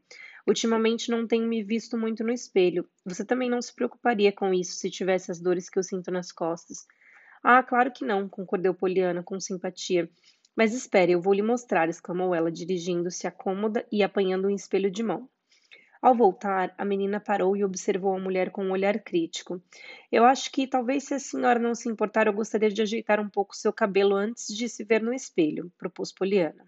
A senhora me deixa ajeitar o seu cabelo? Bem, eu acho que sim, se você quiser, respondeu a senhora Snow, com relutância. Mas não vai durar muito, você sabe. Oh, obrigada, eu adoro arrumar o cabelo das pessoas, exultou Poliana. A menina deixou cuidadosamente o espelho de lado e procurou um pente até encontrá-lo. Hoje não vou fazer o melhor dos penteados porque quero que a senhora veja logo quanto é bonita, mas a próxima vez vou soltar seu cabelo e fazer um serviço completo nele, disse Poliana, trocando com os dedinhos delicados um cacho sobre a testa da mulher. Durante cinco minutos, Poliana trabalhou com habilidade ajeitando um cacho teimoso, penteando um fio sobre a nuca e moldando o travesseiro para que a pose da cabeça ficasse mais harmoniosa. Enquanto isso, a mulher doente esforçava-se para fazer uma careta e zombar de todo o processo. Apesar de começar a perceber formigamento em si, um sentimento perigosamente próximo da satisfação. Pronto! exclamou Poliana, retirando um cravo cor-de-rosa do vaso sobre a cômoda e fixando-o nos cabelos pretos. Exatamente no lugar onde daria o melhor efeito, Agora está tudo prontinho. E segurou o espelho com uma expressão triunfante. Hum, resmungou o doente enquanto observava sua imagem com severidade. Gosto mais dos cravos vermelhos do que dos cor-de-rosa. De qualquer forma, ele vai estar murcho antes de anoitecer, então que diferença faz? A senhora devia ficar contente que eles murcham, riu Poliana, porque pode se divertir colocando novas flores. Eu gostei muito desse penteado, concluiu com um olhar de aprovação. Está lindo, não acha? Sim, talvez, mas não vai durar muito tempo, pois o tempo todo revira a cabeça no travesseiro. Sim, não dura. E isso também é muito bom, disse Poliana alegremente. Assim posso penteá-la mais vezes. Além disso, acho que deveria ficar contente por ter os cabelos pretos. Eles se destacam muito mais no travesseiro do que os cabelos loiros como os meus. Pode ser, mas eu nunca gostei muito de cabelos pretos. Eles ficam grisalhos cedo demais, retrucou a senhora Snow com certo desinteresse, mas mantendo o espelho diante do rosto. Ah, eu adoro cabelos pretos. Eu ficaria muito contente se os meus cabelos fossem dessa cor, suspirou Poliana. A senhora Snow largou o espelho e se voltou irritada. Não, não ficaria. Não iria ficar contente com os cabelos pretos nem com nada se estivesse no meu lugar deitada nesta cama o dia inteiro. Poliana franziu a testa pensativa. Sim, realmente seria mais difícil fazer isso nessa situação, pensou a menina em voz alta. Fazer o quê? Ficar contente. Ficar contente quando se está doente na cama o tempo todo? Ah, seria muito difícil mesmo, replicou a senhora Snow. Está para nascer alguém que me diga um motivo sequer para ficar contente nessa situação. Para grande surpresa da mulher, Poliana pulou da cadeira e bateu palmas com entusiasmo. Oba, essa vai ser difícil. Tenho que ir embora, mas vou pensar nisso durante todo o caminho para casa. Quando voltar aqui, talvez eu tenha uma resposta. Até logo. Gostei muito da visita. Até logo. Despediu-se Poliana enquanto atravessava a porta. Ora essa, o que ela quis dizer com isso? resmungou a senhora Snow. Assim que Poliana saiu do quarto, em seguida a mulher pegou o espelho e com um ar crítico voltou a examinar a própria imagem. Aquela coisinha leva jeito para fazer penteados, não há dúvida, murmurou. Confesso que não sabia que podia ficar tão bonita, mas para que serve isso? suspirou, largando o espelho entre os lençóis e revirando com frieza a cabeça sobre o travesseiro. Um pouco mais tarde, quando Milha, filha da senhora Snow, entrou no quarto, o espelho ainda se encontrava entre os lençóis, embora tivesse sido cuidadosamente escondido. O que é isso, mamãe? Por que a cortina está aberta? surpreendeu-se Millie, alternando seu olhar espantado entre a janela e o cravo nos cabelos da mãe. E daí, qual o problema? retrucou a mulher. Não preciso ficar sempre no escuro só porque sou doente. Preciso? Não, claro que não, concordou Millie rapidamente enquanto pegava o frasco de remédio. É só que eu sempre tentei abrir essa cortina para deixar entrar um pouco de luz neste quarto, mas a senhora nunca permitiu. A senhora Snow ficou em silêncio. Ela estava mexendo na renda da camisola. Por fim, disse com certa irritação: Acho que alguém deveria me dar uma camisola nova em vez de caldo de cordeiro, só para variar. Mas, mamãe, isso foi tudo que Milly conseguiu dizer. Não é de admirar que ela tenha ficado espantada na gaveta da cômoda. Estavam duas camisolas novas que haviam meses ela tentava convencer a mãe de usar. O homem. Estava chovendo quando Poliana viu o homem de novo. Mesmo assim, ela o cumprimentou com um sorriso radiante. Hoje o dia não está lá aquelas coisas, não é? perguntou a menina animada. De qualquer forma, eu fico contente quando penso que não chove sempre. Dessa vez, o homem não resmungou nem virou a cabeça. Poliana concluiu que ele não tinha escutado. Então, na outra vez que o encontrou, e aconteceu de ser no dia seguinte, ela falou mais alto. Achou necessário agir assim, pois o homem caminhava apressadamente com as mãos nas costas e os olhos pregados no chão. Para Poliana, aquela postura parecia absurda, considerando-se esplendoroso dia de sol e ar fresco e puro daquela manhã. A menina cumpria satisfeita uma de suas tarefas matinais quando o encontrou. Como vai? Estou tão contente porque hoje não é ontem. O homem parou bruscamente, ele parecia zangado. Olha aqui, menina. Vamos resolver isso de uma vez por todas disse ele com irritação. Eu tenho coisas mais importantes do que o tempo para pensar. Não sei se o sol está brilhando, se está chovendo ou nevando. Poliana sorriu alegremente. Isso mesmo, senhor. Eu sei que não está prestando atenção no tempo. Foi por isso que eu disse como o tempo está. Sim. Bem, hein? O quê? espantou-se um homem quando percebeu o que Poliana havia dito. Eu sei que o senhor não presta atenção no tempo. É por isso que eu sempre digo como está o dia, para o senhor ficar sabendo se o sol está brilhando ou se está nublado. O senhor ficaria bem contente se parasse um pouco de pensar nas suas coisas e reparasse no sol. Bem, de todas as. Rosnou o homem. Ele voltou a caminhar sem completar a frase, mas no segundo passo ele se virou e perguntou com a testa franzida: Por que você não encontra alguém da sua idade para conversar? Ah, eu gostaria muito, senhor, mas Nancy me disse que não há ninguém da minha idade por aqui. Mas eu não me importo muito, gosto das pessoas mais velhas. Talvez porque eu tenha me acostumado com as senhoras da Associação Beneficente. Hum, as senhoras da Associação Beneficente? Veja só. E me acha parecido com elas? Os lábios do homem ameaçavam sorrir, mas a testa franzida ainda não se esforçava para mantê-lo rigidamente sérios. Poliana riu divertida. Oh, não, senhor. Não se parece nem um pouquinho com as senhoras da Associação Beneficente, a não ser por ser tão bondoso como elas, talvez até mais, acrescentou a menina, tentando ser educada. Tenho certeza de que o senhor é muito mais gentil do que parece. O homem fez um ruído estranho com a garganta. Bem, de todas as. Disse ele novamente sem completar a frase, virando-se e retomando seu caminho. Na vez seguinte em que Poliana encontrou o homem, ele a olhou diretamente nos olhos com uma expressão de franca curiosidade. A menina, inclusive, achou-o simpático e agradável. Boa tarde, disse ele com certa formalidade. Talvez seja melhor eu dizer que já sei que o sol está brilhando hoje. Não precisa dizer, disse Poliana com entusiasmo. Eu já sabia que o senhor sabia. Ah, sim, sabia? Sim, senhor. Eu vi nos seus olhos e no seu rosto, que até parece querer sorrir. Hum, resmungou o homem enquanto se afastava. Depois disso, o homem sempre falava com Poliana, e era ele quem geralmente puxava a conversa. Embora muitas vezes se limitasse a dizer boa tarde, mesmo assim foi uma grande surpresa para Nancy, que por acaso, estando com a menina um dia, percebeu quando o cumprimento aconteceu. Minha Nossa Senhorita Poliana, exclamou a criada, aquele homem falou com você? Sim, ele sempre fala agora, respondeu Poliana com um sorriso. Sempre? Deus do céu, sabe quem é ele? perguntou Nancy. Poliana franziu a testa e fez que não com a cabeça. Ele se esqueceu de me dizer no dia em que nos conhecemos. Veja você, Nancy. Eu fiz a minha parte da apresentação, mas ele não. Nancy arregalou os olhos. Ele nunca fala com ninguém, meu anjo. Isso faz um tempão. Ele só fala quando precisa tratar de negócios e coisas assim. Chama-se John Pendleton. Vive sozinho numa casa enorme na colina Pendleton. Nunca teve ninguém por lá, nem cozinheira. Ele desce até o hotel três vezes por dia para fazer as refeições. Eu conheço Sal Miner, que costuma servir a comida para ele. Ela disse que ele mal abre a boca para dizer o que quer comer. E por isso ela tem que adivinhar na maioria das vezes. Sempre tem que ser alguma coisa barata. Ela sabe disso, sem que ele precise dizer. Poliana balançou a cabeça compreensiva. Eu sei, quando se é pobre é preciso procurar coisas baratas. Papai e eu comíamos fora muitas vezes.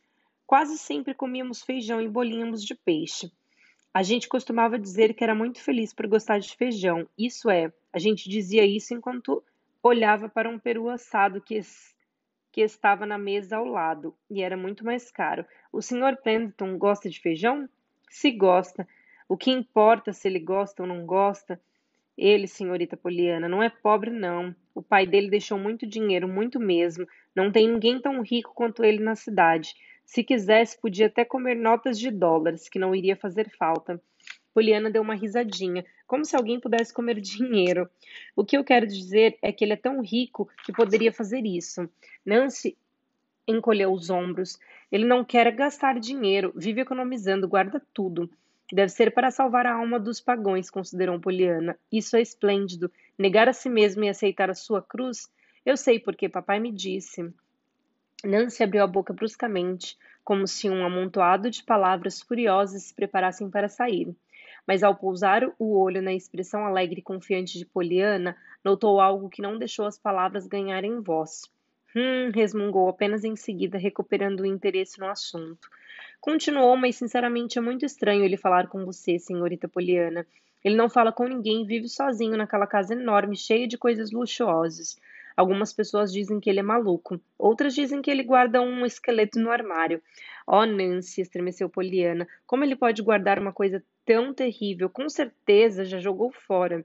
Nancy riu porque Poliana entendeu o esqueleto no armário, ao pé da letra, e não como força de expressão. Ela sabia muito bem, mas maldosamente não quis corrigir o erro.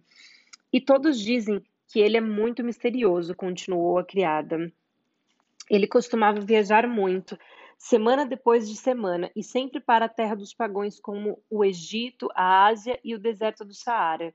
Esses lugares. Ah, então é um missionário, concluiu Poliana. Nancy riu de um jeito esquisito. Bem, eu não diria isso, senhorita Poliana. Quando ele volta, escreve livros. Livros estranhos sobre as estranhezas que encontra nos países por onde viaja. Mas nunca gasta o seu dinheiro por aqui, nem para viver. Claro que não, ele está economizando para salvar os pagões, declarou Poliana. Mas é um homem divertido e diferente também, como a senhora Snow. Só que ele é um diferente diferente. Sim, acho que ele é, riu Nancy. Agora estou ainda mais contente por ele falar comigo, afirmou a menina, irradiando alegria. Capítulo 10 Uma surpresa para a senhora Snow. Quando Poliana visitou novamente a senhora Snow, a mulher estava, como da primeira vez, no quarto às escuras. É a sobrinha da senhora Polly, mamãe, anunciou Milly com voz cansada. Poliana ficou sozinha com a doente. Ah, então é você? perguntou a voz sempre irritada da senhora Snow. Eu me lembro de você. Acho que ninguém se esquece de você, mesmo depois de vê-la uma só vez. Eu queria que você tivesse vindo ontem, desejei muito que viesse ontem. É mesmo? Bem, eu fico contente que ontem não seja tão longe de hoje, brincou Poliana, entrando alegremente no quarto e colocando cuidadosamente sobre uma cadeira a cesta que trazia. Como está escuro aqui, mal posso ver a senhora, disse a menina e correu para abrir a cortina. Quero ver se ajeitou o cabelo como eu fiz. Ah, não ajeitou. Não tem importância. Estou contente que não tenha ajeitado. Assim talvez me deixe arrumá-lo mais tarde. Agora quero que veja o que eu trouxe para a senhora. A senhora Snow se mexeu inquieta. como se o aspecto fizesse alguma diferença no sabor. Zombou ela desanimada. Embora olhasse para a cesta com interesse. Então o que temos aí? Adivinhe o que a senhora quer hoje?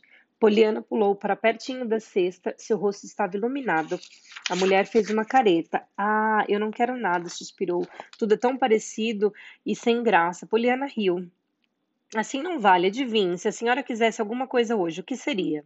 A senhora Snow hesitou. Ela própria não sabia, pois estava tão acostumada a só desejar o que não tinha, que declarar assim, de bate-pronto, o que ela realmente desejava parecia impossível até saber o que tinha de fato, mas obviamente ela precisava dizer alguma coisa. Aquela menina incomum estava esperando. Bem, seria caldo de cordeiro. Eu trouxe caldo de cordeiro, gritou Poliana, pensando melhor. Não quero isso, não, disse a doente, aparentando finalmente ter certeza do que seu estômago queria. Eu quero frango. Eu trouxe frango também, exclamou Poliana, sorrindo. A mulher olhou espantada para a menina. Trouxe as duas coisas? perguntou. Sim, e também trouxe geleia de mocotó, disse Poliana triunfante. Achei que hoje a senhora deveria ter exatamente o que quisesse. Então Nancy e eu arranjamos tudo. Ah, é claro que trouxe só um pouco de cada coisa, mas tem de tudo. Estou contente que escolheu o frango, continuou ela satisfeita enquanto retirava três pequenos potes da cesta. Imagine que no caminho para cá eu estava com medo de que a senhora dissesse que queria salsichas, cebola ou qualquer coisa que eu não tivesse preparado. Seria uma pena, depois de todo esse esforço, riu a menina feliz. Não houve resposta. A mulher parecia procurar mentalmente uma maneira de agir aquela situação. Pronto, eu vou deixar tudo aqui, anunciou Poliana, enfileirando os três potes sobre a cômoda. Talvez amanhã a senhora queira caldo de cordeiro. E então, como está sendo o seu dia hoje? Concluiu perguntando amavelmente. Muito mal, obrigada, murmurou a senhora Snow, assumindo sua postura habitual de abandono e desgosto. Não consegui dormir esta manhã. Nelly, que mora aqui comigo, começou suas aulas de música e quase me deixou louca. Estudou a manhã inteira, cada minuto, não sei o que fazer. Poliana concordou com um gesto de cabeça. Eu sei, é terrível. Aconteceu a mesma coisa com a senhora Wright, uma das senhoras da associação beneficente. E para piorar, ela teve um ataque de reumatismo e não conseguia se mexer. Dizia que seria mais fácil se pudesse se mexer. A senhora pode? Posso o quê? Se mexer? Mudar de posição quando a música fica insuportável? A senhora Snow abriu bem os olhos. É claro que posso me mexer na cama, respondeu com alguma irritação. Então pode ficar contente com isso, não pode? Disse a menina. A senhora Wright não podia. Quando se tem ataque de reumatismo, é impossível se mexer. Por mais que se queira, dizia a senhora Wright. Ela me contou que quase enlouqueceu. Não fossem os ouvidos da irmã de seu marido, que é surda. Os ouvidos da irmã? Mas o que você está falando, menina? Poliana riu. Bem, acho que não expliquei direito e esqueci que a senhora não conhece a senhora Wright. Veja, a senhora Wright, irmã do senhor Wright, é surda, completamente surda, e veio para ajudar a cuidar da senhora Wright e da casa. Bem, eles tinham um trabalhão toda vez que queriam explicar qualquer coisa para ela. Assim, sempre que o piano começava a tocar do outro lado da rua, a senhora Wright ficava contentíssima por conseguir ouvir a música e deixou de se importar. Ela imaginava como seria horrível se fosse surda e não conseguisse ouvir nada. Com o irmão do seu marido, a senhora V, ela também estava jogando o jogo. Eu tinha conversado com ela sobre o jogo. O jogo, Poliana bateu palmas. Isso, quase me esqueci, mas eu pensei no assunto sim, sobre um motivo para que a senhora ficar contente. Contente com o que está dizendo? Eu disse que iria pensar, não se lembra? A senhora me pediu para dizer alguma razão para ficar contente. Apenas de ter que ficar na cama o dia inteiro. Ah, sim, aquilo, zombou a mulher. Eu me lembro, mas não imaginei que tivesse falado sério, tão sério quanto eu. Oh, sim, eu estava, disse Poliana triunfante. E já descobri, mas foi difícil. Assim é até mais divertido quando é difícil. Confesso que demorei para pensar em alguma coisa, mas finalmente descobri. Descobriu então o que é?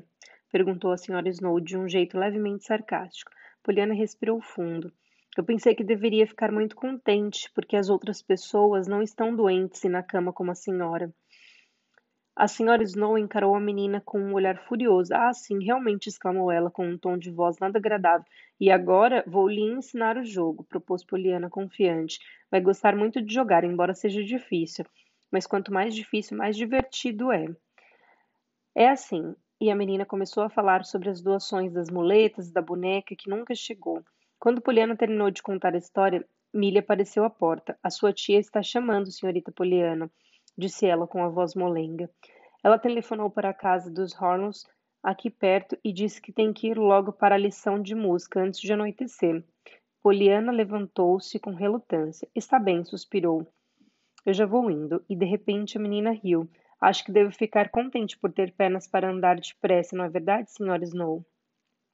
Não houve resposta. Os olhos da senhora Snow estavam fechados, mas Millie, cujos olhos estavam regalados de surpresa, viu que escorriam lágrimas sobre as bochechas da mãe. Até logo, despediu-se Poliana, enquanto se dirigia para a porta. Sinto muito não ter tido tempo para ajeitar o seu cabelo. Fica para a próxima vez. Um por um, os dias de julho foram se passando dias felizes para Poliana, sem dúvida. Ela frequentemente dizia para tia o quanto aqueles dias eram realmente felizes, e a resposta da senhora Polly vinha sempre em tom de cansaço. Muito bem, Poliana. Gosto que os seus dias sejam felizes. É claro, mas também desejo que eles sejam proveitosos. Caso contrário, terei falhado com o meu dever. Poliana geralmente respondia à tia com um abraço e um beijo, um comportamento sempre descontente para a senhora Polly. Um dia, no entanto, a menina foi além do abraço do beijo e, durante uma aula de costura, perguntou: A senhora quer dizer, tia Polly, que não basta que os dias sejam felizes? exatamente isso que quero dizer, Poliana. Devem ser proveitosos também, não é? Certamente. E o que quer dizer proveitoso? Bem, é o que é útil, o que traz proveito ou uma vantagem qualquer. Que criança incomum você é, Poliana? Então ficar contente não é proveitoso? Perguntou Poliana um pouco ansiosa. Não, não é. Então acho que a senhora não vai gostar dele. Tenho medo de que a senhora nunca possa jogar o jogo, tia Polly. Jogo? Que jogo? Ora, aquele que papai Poliana levou logo a mão à boca. Nada, nada, gaguejou. A senhora Polly franziu a testa. Por hoje chega, Poliana, disse ela secamente, e a aula de costura terminou. Foi nessa mesma tarde que Poliana, ao descer do quartinho, do sótão, encontrou a tia na escada. Ó, oh, tia Polly, que gentileza sua, gritou ela. A senhora estava subindo para me visitar? Venha, eu adoro companhia, concluiu a menina, correndo para cima e abrindo a porta do quartinho. A senhora Polly não tinha intenção de visitar a sobrinha. Ela planejava somente procurar um chalé de lã guardado numa arca de madeira do sótão, mas para sua limitada surpresa acabou de repente não só no sótão principal diante da arca, mas no quartinho de Poliana sentada em uma das cadeiras com o encosto reto. Já eram muitas, muitas as ocasiões desde que Poliana havia chegado que a senhora Polly se via em uma situação esquisita, fazendo coisas totalmente diferentes do que havia planejado. Adoro companhia, repetiu Poliana, agindo como se estivesse recebendo alguém num palácio. Especialmente agora que tenho este quartinho todo meu. Ah, é claro que sempre tive um quarto, mas era alugado. E os quartos alugados não são bonitos, como os quartos e este quartinho é meu, não é? Sim, sim, Poliana, murmurou a senhora Polly, perguntando-se por que não se levantava dali imediatamente e ia procurar o chalé. E agora eu simplesmente amo esse quarto, mesmo que não tenha os tapetes e as cortinas e os quartos que eu queria. Poliana parou subitamente vermelha de vergonha. Ela procurou rapidamente outro assunto, mas a tia interrompeu seus pensamentos. O que estava dizendo, Poliana? Nada, tia Polly, não era bem isso que eu queria dizer. Provavelmente não, retrucou a senhora Polly friamente mas já começou a dizer e agora deve terminar o seu pensamento. Mas não era nada demais, eu apenas tinha imaginado ter tapetes bonitos e cortinas com laços. Essas coisas. É claro que. Tinha imaginado? interrompeu a senhora Polly com voz severa. Poliana corou ainda mais, quase morta de vergonha. Não devia ter imaginado nada, tia Polly, desculpe. Acho que foi porque eu sempre quis essas coisas e eu nunca tive nada disso. Oh, nós tínhamos dois tapetes que vieram das doações, mas eram pequeninos. Um deles tinha manchas de tinta e o outro era todo furado. E só tivemos dois quadros, um que papai quer dizer um bom que vendemos e o outro estragado que se partiu em mil pedaços. É claro que se não fosse isso, eu não ia querer essas coisas e não ia ficar imaginando naquele primeiro dia como meu quarto seria bonito aqui. Mas de verdade, tia Polly, foi só por um minuto, quero dizer, alguns minutos. Logo, logo eu fiquei contente, pois sem espelho eu não vejo as minhas sardas. Não existe quarto mais bonito do que a paisagem da janela. E a senhora tem sido tão boa para mim que. A senhora Polly levantou-se de repente. O seu rosto estava muito vermelho. Chega, Poliana, disse ela severamente. Você já disse o suficiente, sem dúvida. No minuto seguinte, a senhora Polly já havia descido as escadas. Foi só quando chegou lá embaixo que ela se lembrou de que tinha ido ao solto para procurar o chalé de lã. No dia seguinte, a patroa chamou Nancy e lhe disse com seriedade: Nancy, leve as coisas da senhorita Poliana para o quarto de baixo. Decidi que a minha sobrinha passará a dormir ali. Sim, senhora, disse Nancy em voz alta. Em seguida murmurou: Oh, Glória! A criada não cabia em si de alegria e foi imediatamente contar a novidade para Poliana. Escute esta, senhorita Poliana, escute esta. A partir de hoje, a senhorita dormirá no quarto bem embaixo deste. Vai sim, vai mesmo. Poliana empalideceu completamente. Oh, Nancy, está brincando. Você quer dizer que isso é mesmo verdade? É verdade verdadeira? Acredite se quiser, é verdade verdadeira, afirmou Nancy, feliz acenando com a cabeça para Poliana e retirando os vestidos do guarda-roupa. A senhora Polly me disse para levar todas as suas coisas para o quarto de baixo, e é isso que eu estou fazendo, antes que ela mude de ideia. Poliana não conseguiu esperar até o fim da frase. Correndo o risco de tropeçar e cair de cabeça, a menina voou escada abaixo, dois degraus de cada vez. Depois de bater duas portas e derrubar uma cadeira, ela finalmente alcançou o seu objetivo. Tia Polly. Oh, tia Polly, tia Polly, a senhora disse aquilo de verdade? O quarto de baixo tem tudo, tapetes, cortina e três quadros? E as janelas têm a mesma vista incrível que as janelas lá de cima? Oh, tia Polly, muito bem, Poliana. Fico satisfeita que tenha gostado da mudança. E se gosta tanto dessas coisas, eu confio que cuidará bem delas. Agora faça o favor de levantar a cadeira que derrubou e não se esqueça de que bateu duas portas em menos de um minuto, disse a senhora Polly contrariada. Na verdade, ela estava ainda mais contrariada porque, sem saber o motivo, sentia vontade de chorar. E a senhora Polly não estava acostumada a sentir vontade de chorar. Poliana ergueu a cadeira. Sim, reconheço que bati as portas, admitiu a menina ainda eufórica, mas acabei de descobrir sobre o quarto. E acho que até que a senhora bateria as portas se. Poliana se colocou e olhou para a tia com voz de interesse. Tia Polly, a senhora nunca bateu uma porta? Acredito que não, e espero nunca fazer isso, Poliana, respondeu a senhora Polly com um tom de voz de espanto na voz. Ó, oh, tia Polly, que pena. O rosto de Poliana expressava uma piedade sincera. Que pena, repetiu a tia, atordoada demais para dizer qualquer outra coisa. Sim. Olhe, se alguma vez tivesse ficado louca de alegria, teria batido mil portas. Se não bateu nenhuma, é porque nunca ficou realmente contente com nada. Quem fica louco de alegria não consegue deixar de bater portas. Por isso eu sinto pena de saber que a senhora nunca tenha ficado muito contente com nada. Poliana esbravejou a senhora Polly, mas a menina já havia desaparecido. E apenas o estrondo da porta, que dava para o sótão, respondeu por ela. Poliana tinha ido ajudar Nancy a levar suas coisas para baixo. A senhora Polly, na sala de estar, sentia-se vagamente perturbada. É claro que já havia ficado contente antes. Capítulo 11 Apresentando Jimmy. O mês de agosto chegou e trouxe muitas surpresas e algumas mudanças, mas nada que deixasse Nancy realmente surpresa, já que desde a chegada de Poliana, a moça não se surpreendia com mais nada. A primeira novidade foi o gatinho. Poliana encontrou o gatinho miando desesperadamente na rua. Depois de perguntar em toda a vizinhança e não encontrar o dono, ela o levou para casa sem pensar duas vezes. Fiquei muito contente por não ter encontrado o dono, disse ela confiante à tia, porque o tempo todo eu queria trazê-lo para casa. Adoro gatinhos. Eu sabia que a senhora ficaria feliz se ele viesse viver aqui. A senhora Polly olhou para um montinho cinza, miserável, e desamparado nos braços de Poliana e estremeceu. Ela não gostava de gatos, nem mesmo dos bonitinhos, saudáveis e limpos. Que horror, Poliana, que bicho sujo, com certeza está doente, cheio de pulgas. Eu sei, coitadinho, lamentou Poliana com ternura, olhando nos olhos assustados do bichinho. E está tremendo de medo, é porque ainda não sabe que vamos ficar com ele. Não sabe e ninguém mais sabe, declarou a senhora Polly.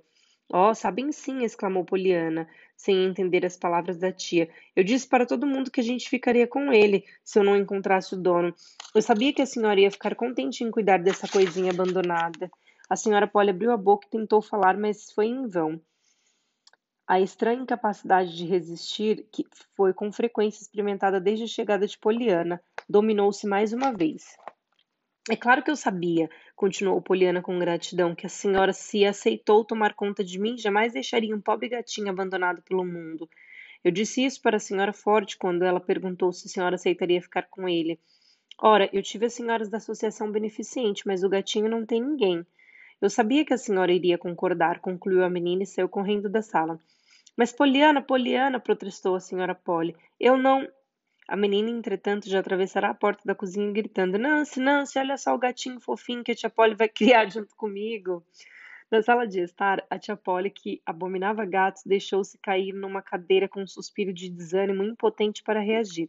No dia seguinte, foi a vez de um cachorro, talvez ainda mais sujo e desamparado do que o gatinho. E mais uma vez a senhora Polly, para o seu próprio espanto, assumiu a função de protetora dos animais. Um verdadeiro anjo de misericórdia. Era um papel que Poliana, de um jeito natural e sem hesitar, atribuía à tia. Uma pessoa que detestava cachorros ainda mais do que odiava gatos. Se é que isso fosse possível. A senhora Polly bem que tentou resistir, mas não conseguiu. Quando, porém, menos de uma semana depois, Poliana trouxe para casa um menino maltrapilho e cheio de confiança. Pediu a mesma proteção para ele. A senhora Polly teve o que dizer. O caso foi assim. Numa agradável manhã de quinta-feira, Poliana foi de novo levar geleia de mocotó para a senhora Snow. Elas haviam se tornado grandes amigas. A amizade começou na terceira visita de Poliana, logo depois de a menina ter ensinado o jogo à senhora Snow. Desde então, a mulher jogava o jogo com Poliana, embora ainda não jogasse muito bem, pois tinha passado tanto tempo se lamentando de tudo que não estava sendo fácil ficar contente com qualquer outra coisa. Porém, com as animações e instruções de Poliana e as risadas por causa dos erros divertidos que a senhora Snow cometia, ela estava aprendendo depressa. Naquele dia, para a grande felicidade de Poliana, a senhora Snow disse estar muito contente porque Poliana havia trazido geleia de mocotó. E era justamente isso que ela queria. Ela não sabia que Millie, ao receber Poliana na porta da frente, comentará com a menina que a esposa do pastor tinha mandado naquela manhã uma grande tigela de gereia de mocotó. Poliana pensava nisso no caminho para casa quando de repente viu um menino. Ele estava sentado com um ar desolado à beira da estrada, riscando o desanimado chão com um graveto. Olá, disse Poliana sorridente com simpatia. O menino olhou para cima, mas logo desviou o olhar. Olá, resmungou ele. Poliana riu. Você está com uma cara de que não vai ficar contente nem se ganhar um pote de geleia de mocotó, disse Poliana parando na frente dele. O menino se mexeu inquieto, olhou de soulaio para ela e voltou a riscar o chão com um graveto. Poliana hesitou um instante, depois se sentou confortavelmente ao lado dele na grama. Apesar de sempre afirmar com valentia que estava acostumada com as senhoras da associação beneficente e que não se importava em só conhecer pessoas mais velhas, de vez em quando a menina desejava ter amigos da mesma idade. Daí sua determinação em aproveitar aquela oportunidade. Meu nome é Poliana Winter, disse ela, amável. Qual é o seu? O menino se mexeu mais uma vez inquieto e fez um movimento para se levantar, mas se acomodou no mesmo lugar. Meu nome é Jimmy Ben, grunhou ele, indiferente. Ótimo, agora já fomos apresentados. Estou contente que você fez a sua parte. Sabia que algumas pessoas não fazem? Eu moro na casa da senhora Polly. Onde você mora? Em algum lugar. Em lugar nenhum. Como em lugar nenhum? Ora, não pode ser. Todo mundo mora em algum lugar, disse Poliana. Mas eu não moro. Não no momento. Estou procurando um lugar. Oh, onde é? O menino a olhou com desprezo. Boba, se eu soubesse onde é, não estaria procurando. Poliana sacudiu a cabeça. Ele não era simpático e ela não gostava de ser chamada de boba. No entanto, pensou que valia a pena insistir, pois ele era da sua idade. Onde você morava antes? perguntou. Nossa, você é a campeã do mundo em não parar de fazer perguntas, suspirou o menino impaciente. Eu preciso perguntar, disse Poliana calmamente, senão não consigo saber nada sobre você. Se você falasse mais, eu não precisaria perguntar tanto. O menino deu uma risada. Era uma risada forçada, mas o seu rosto parecia mais simpático quando ele disse: Tudo bem então. Aí vai, sou Jimmy Ben e tenho 10 anos. Quase 11. Vim para cá no ano passado viver na casa dos órfãos. Mas já tem muitas crianças lá e não tem espaço para mim. Eu não me importo, eu não queria ficar lá mesmo, por isso vou embora, vou viver em outro lugar, mas ainda não sei onde. Só queria um lar, um lar comum, sabe, com uma mãe e não uma inspetora. Se você tem uma casa, você tem uma família, e eu não tenho uma família desde que o meu pai morreu. Então eu sigo procurando. Já tentei em quatro casas, mas não me quiseram. Mesmo eu dizendo que queria trabalhar, é claro, pronto. Era isso que queria saber? A voz do menino revelou certa emoção nas duas últimas frases. Ora, mas que absurdo! exclamou Poliana, cheia de compaixão. Ninguém quis você? Eu sei exatamente como está se sentindo, porque depois, depois que papai morreu, eu também não tinha ninguém, a não ser as senhoras da associação beneficente. Até que a tia Polly. Poliana se calou de repente. Uma ideia brilhante iluminou seu rosto. Ah, eu sei de um lugar perfeito, gritou ela. A tia Polly vai aceitar você, tenho certeza. Ela não me aceitou e não aceitou também Flute e Buff quando ele não tinha ninguém que tomasse conta deles e estavam abandonados no mundo. E são apenas um gato e um cachorro. Venha, eu sei que a tia Polly vai aceitar ficar com você. Não imagina como ela é boa e gentil. Dessa vez foi o rostinho fino de Jim Bean que se iluminou. Tem certeza? Ela pode fazer isso? Eu vou trabalhar para ela, sabe? Eu sou muito forte, disse ele, mostrando o bracinho magro. É claro que sim. A minha tia Polly é a mulher mais bacana do mundo. Agora que mamãe foi ser um anjo no céu, e na casa dela tem muitos quartos, continuou Poliana, ficando de pé e puxando o menino pelo braço. É uma casa enorme, talvez, acrescentou ela um pouco ansiosa, enquanto caminhava apressadas. Talvez você tenha que dormir no quartinho do sótão, como eu fiz no começo, mas agora já tem telas nas janelas e não faz tanto calor. E as moscas não conseguem mais entrar levando germes nas patinhas. Sabia disso? É muito curioso. Talvez a tia Polly deixe você ler o folheto que você, se você se comportar. Quer dizer, se você não se comportar e deixar as moscas entrarem.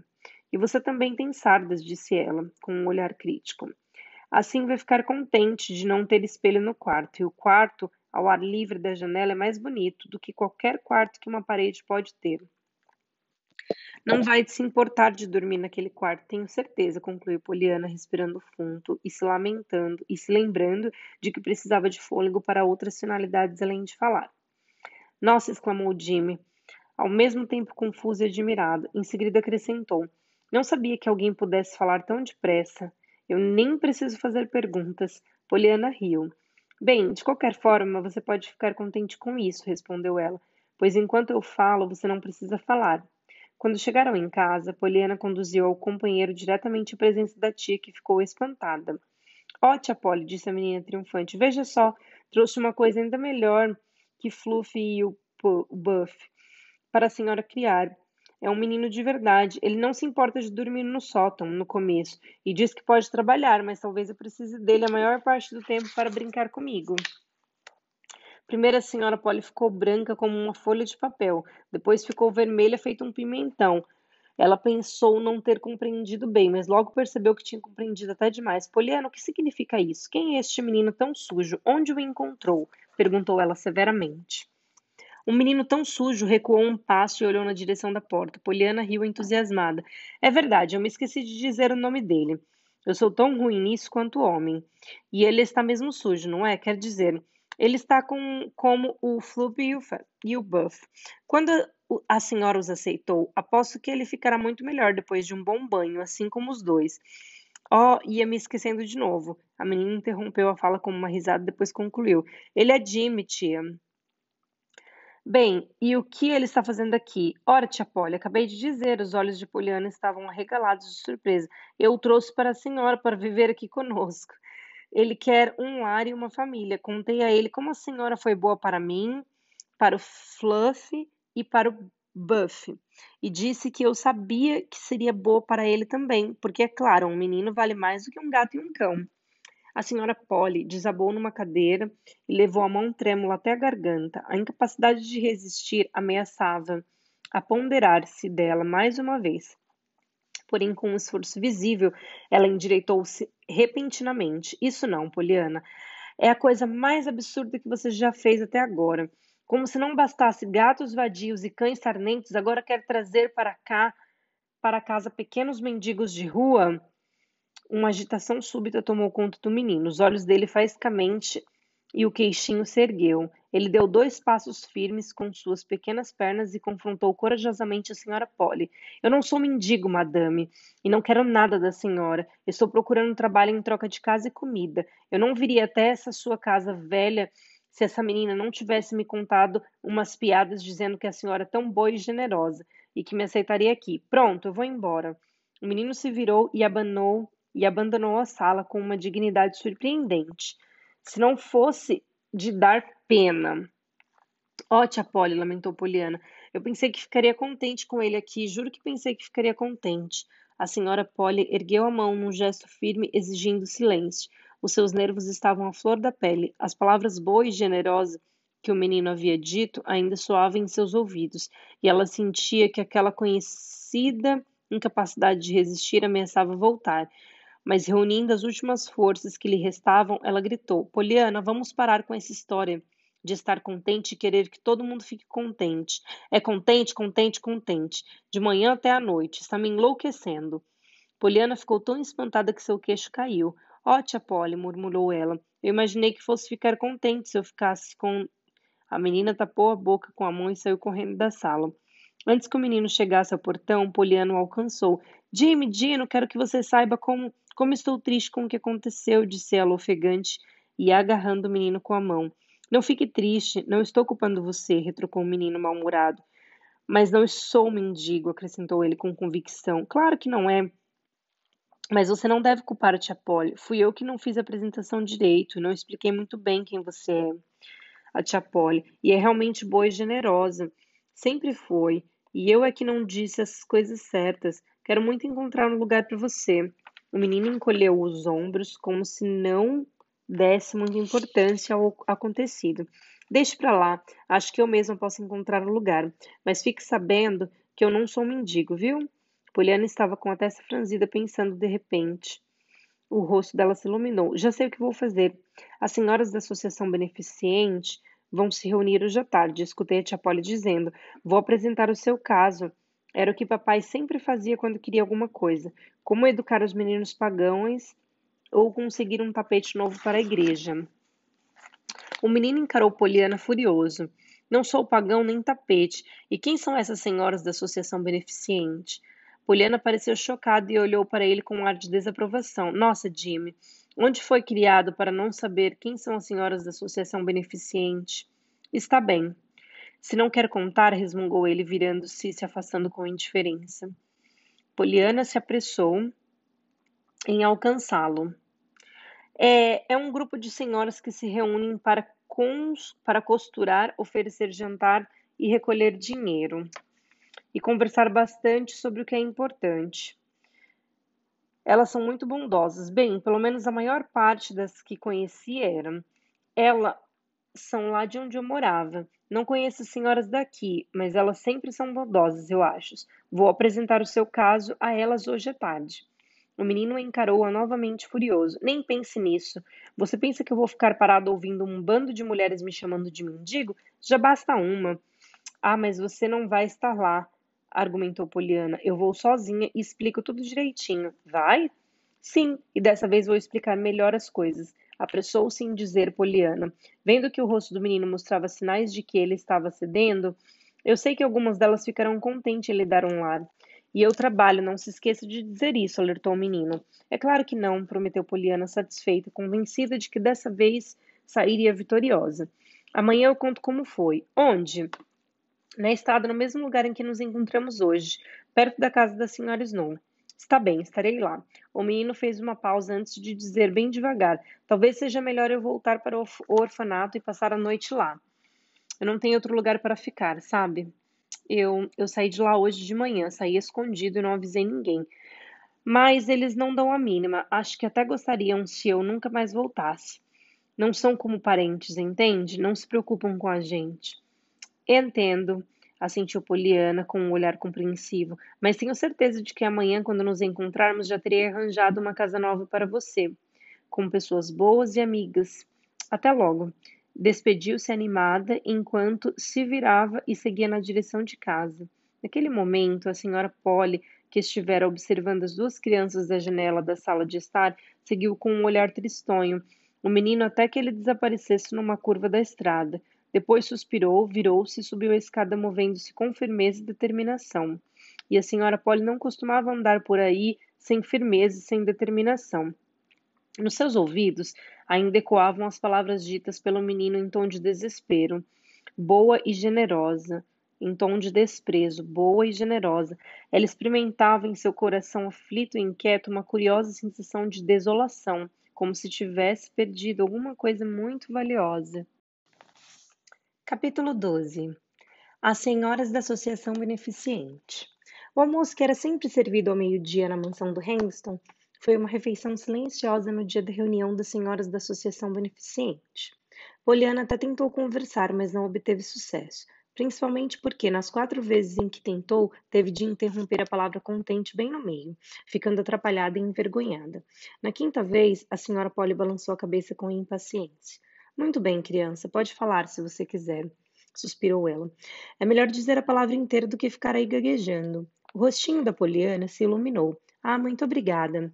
É muito difícil não dizer essa palavra, pois eu pratico o jogo há muito tempo. Você o quê? perguntou a tia Polly. Jogo, o jogo, aquele que papai. Poliana interrompeu-se novamente e ficou muito vermelha ao pisar tão cedo em terreno proibido outra vez. A senhora Polly enrugou a testa e não disse nada. O resto da refeição correu em silêncio. Na verdade, Poliana estava contente por ter escutado um pouco antes do almoço a tia Polly dizer pelo telefone à esposa do pastor que não estaria presente na reunião das senhoras da Associação Beneficente, pois estava com dor de cabeça. Quando a senhora Polly subiu para o quarto e fechou a porta, Poliana tentou ter pena da dor de cabeça da tia, mas não pôde deixar de se sentir contente pelo fato de a tia não poder estar presente na reunião naquela tarde. Quando ela apresentaria o caso de Jimmy Ben. Afinal, a menina não havia esquecido que a tia havia chamado Jimmy de mendigo, e era bom saber que isso não iria se repetir diante das senhoras da Associação Beneficente. Poliana sabia que a reunião seria às duas da tarde na capela ao lado da igreja, que ficava a menos de um quilômetro dali. Então ela planejou a sua partida de modo a chegar lá um pouco antes das três da tarde. Quero que estejam todas lá, disse para si mesma. Caso contrário, pode acontecer de a única a não estar presente ser exatamente a que estava disposta a aceitar o Jimmy. Além disso, duas horas sempre quer dizer três para as senhoras da Associação Beneficente. Tranquilamente, mas com coragem e confiança, Poliana subiu os degraus da capela, abriu a porta e entrou no vestíbulo. Um murmurinho de voz femininas e algumas risadas vinham da sala principal. Depois de hesitar um instante, Poliana avançou e encontrou na sala. Um silêncio de surpresa fez cessar de repente o burburinho. A menina se adiantou timidamente agora que havia chegado o momento.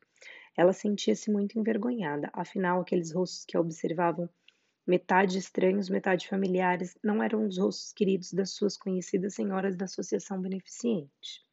Como vão as senhoras? perguntou educadamente. Eu sou Poliana Winter. Eu acho que algumas das senhoras me conhecem. De qualquer forma, eu conheço algumas, só nunca tinha visto todas juntas assim. O silêncio era total, a ponto de ser quase impossível senti-lo vibrando no ar. Algumas das senhoras realmente conheciam a singular sobrinha de sua colega de sociedade, e todas já tinham ouvido falar dela. Naquele momento, porém, nenhuma delas encontrava algo para dizer. Eu, eu vim para apresentar um caso, gaguejou Poliana depois de algum tempo, sem perceber que usava as mesmas palavras que escutara o pai usar por tantas vezes em situações parecidas. Uma leve agitação percorreu a sala. Foi a sua tia que mandou você aqui, querida? perguntou a senhora Ford, esposa do pastor. Poliana curou um pouco. Oh, não, eu vim por conta própria. Estou acostumada a lidar com as senhoras da Associação Beneficente. Foram elas que me criaram junto com o papai. Alguém deixou escapar uma risadinha nervosa, e a esposa do pastor franziu a testa pedindo silêncio. Sim, minha cara, qual é o caso? Bem, é Jimmy Ben, suspirou Poliana. Ele não tem uma casa a não ser o orfanato que já está cheio. Além disso, eles não querem o Jimmy lá. Pelo menos é isso que ele pensa. Por isso, ele está procurando um lugar para morar. Ele quer um lar comum, com uma mãe e não uma inspetora, um lar com pessoas que se importam com ele. O Jimmy tem 10 anos, quase 11. Eu pensei que alguma das senhoras pudesse querer tomar conta dele. É isso. Bem, você pensou? murmurou uma voz quebrando o silêncio de espanto que se seguiu às palavras de Poliana. Poliana correu os olhos ansiosos pelo círculo de rostos em torno dela. Ah, me esqueci de dizer, ele quer trabalhar, acrescentou ela. Novo silêncio em seguida. Uma ou duas das senhoras interrogaram Poliana friamente. Algum tempo depois, quando todas já conheciam a história completa, elas começaram a conversar animadamente entre si, mas de um modo não muito agradável aos ouvidos, pois falavam todas ao mesmo tempo como um bando de maratacas. Poliana prestava atenção e a sua ansiedade só aumentava. Ela não conseguia entender muita coisa do que as senhoras estavam dizendo. Por fim, ela percebeu que nenhuma das mulheres tinha um lar para oferecer a Jimmy. Embora cada uma achasse que algumas das outras devessem ficar com ele, visto que várias não tinham crianças pequenas em casa, mas ninguém concordou em criar um menino.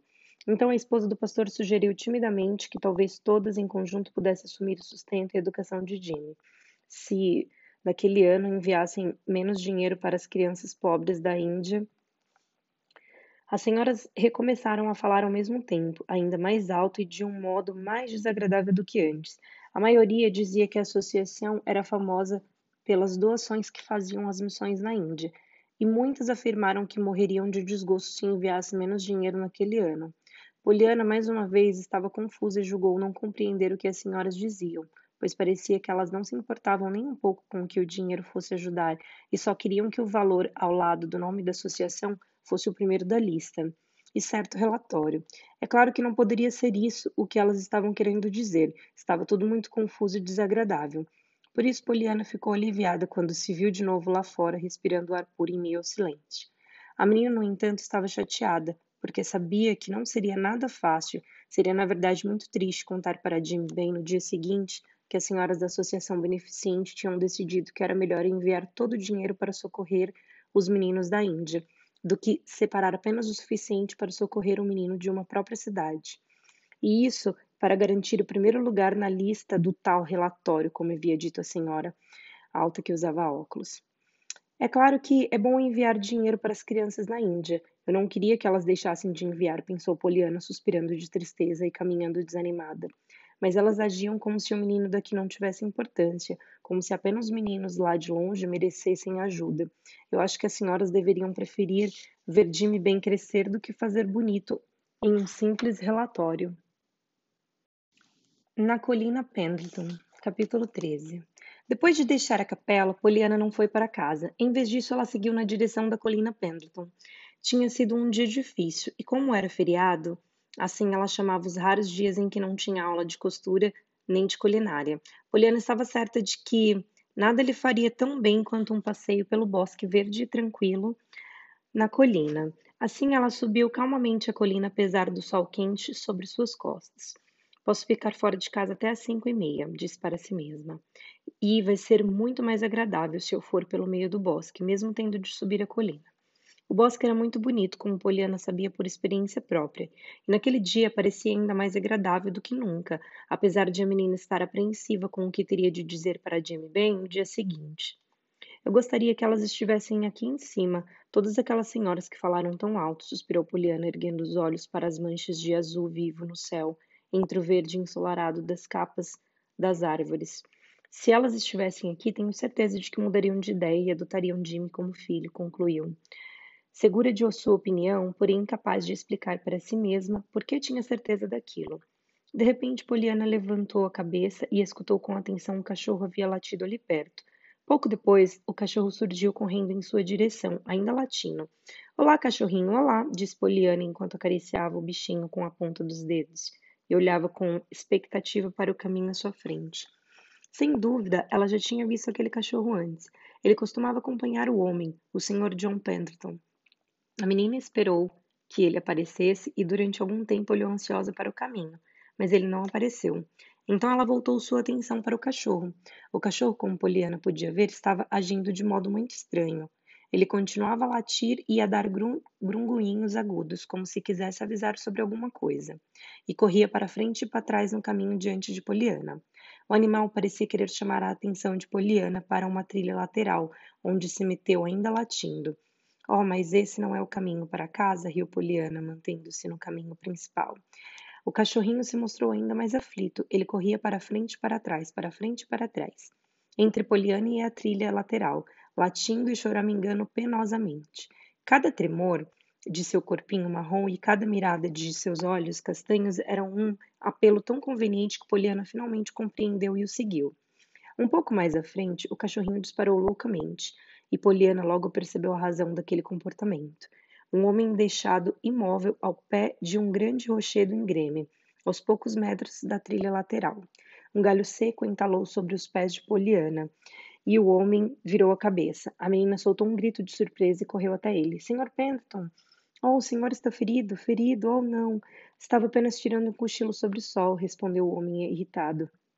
O que é que você sabe para me ajudar? O que pode trazer? Tem algum juízo dentro dessa cabecinha, menina?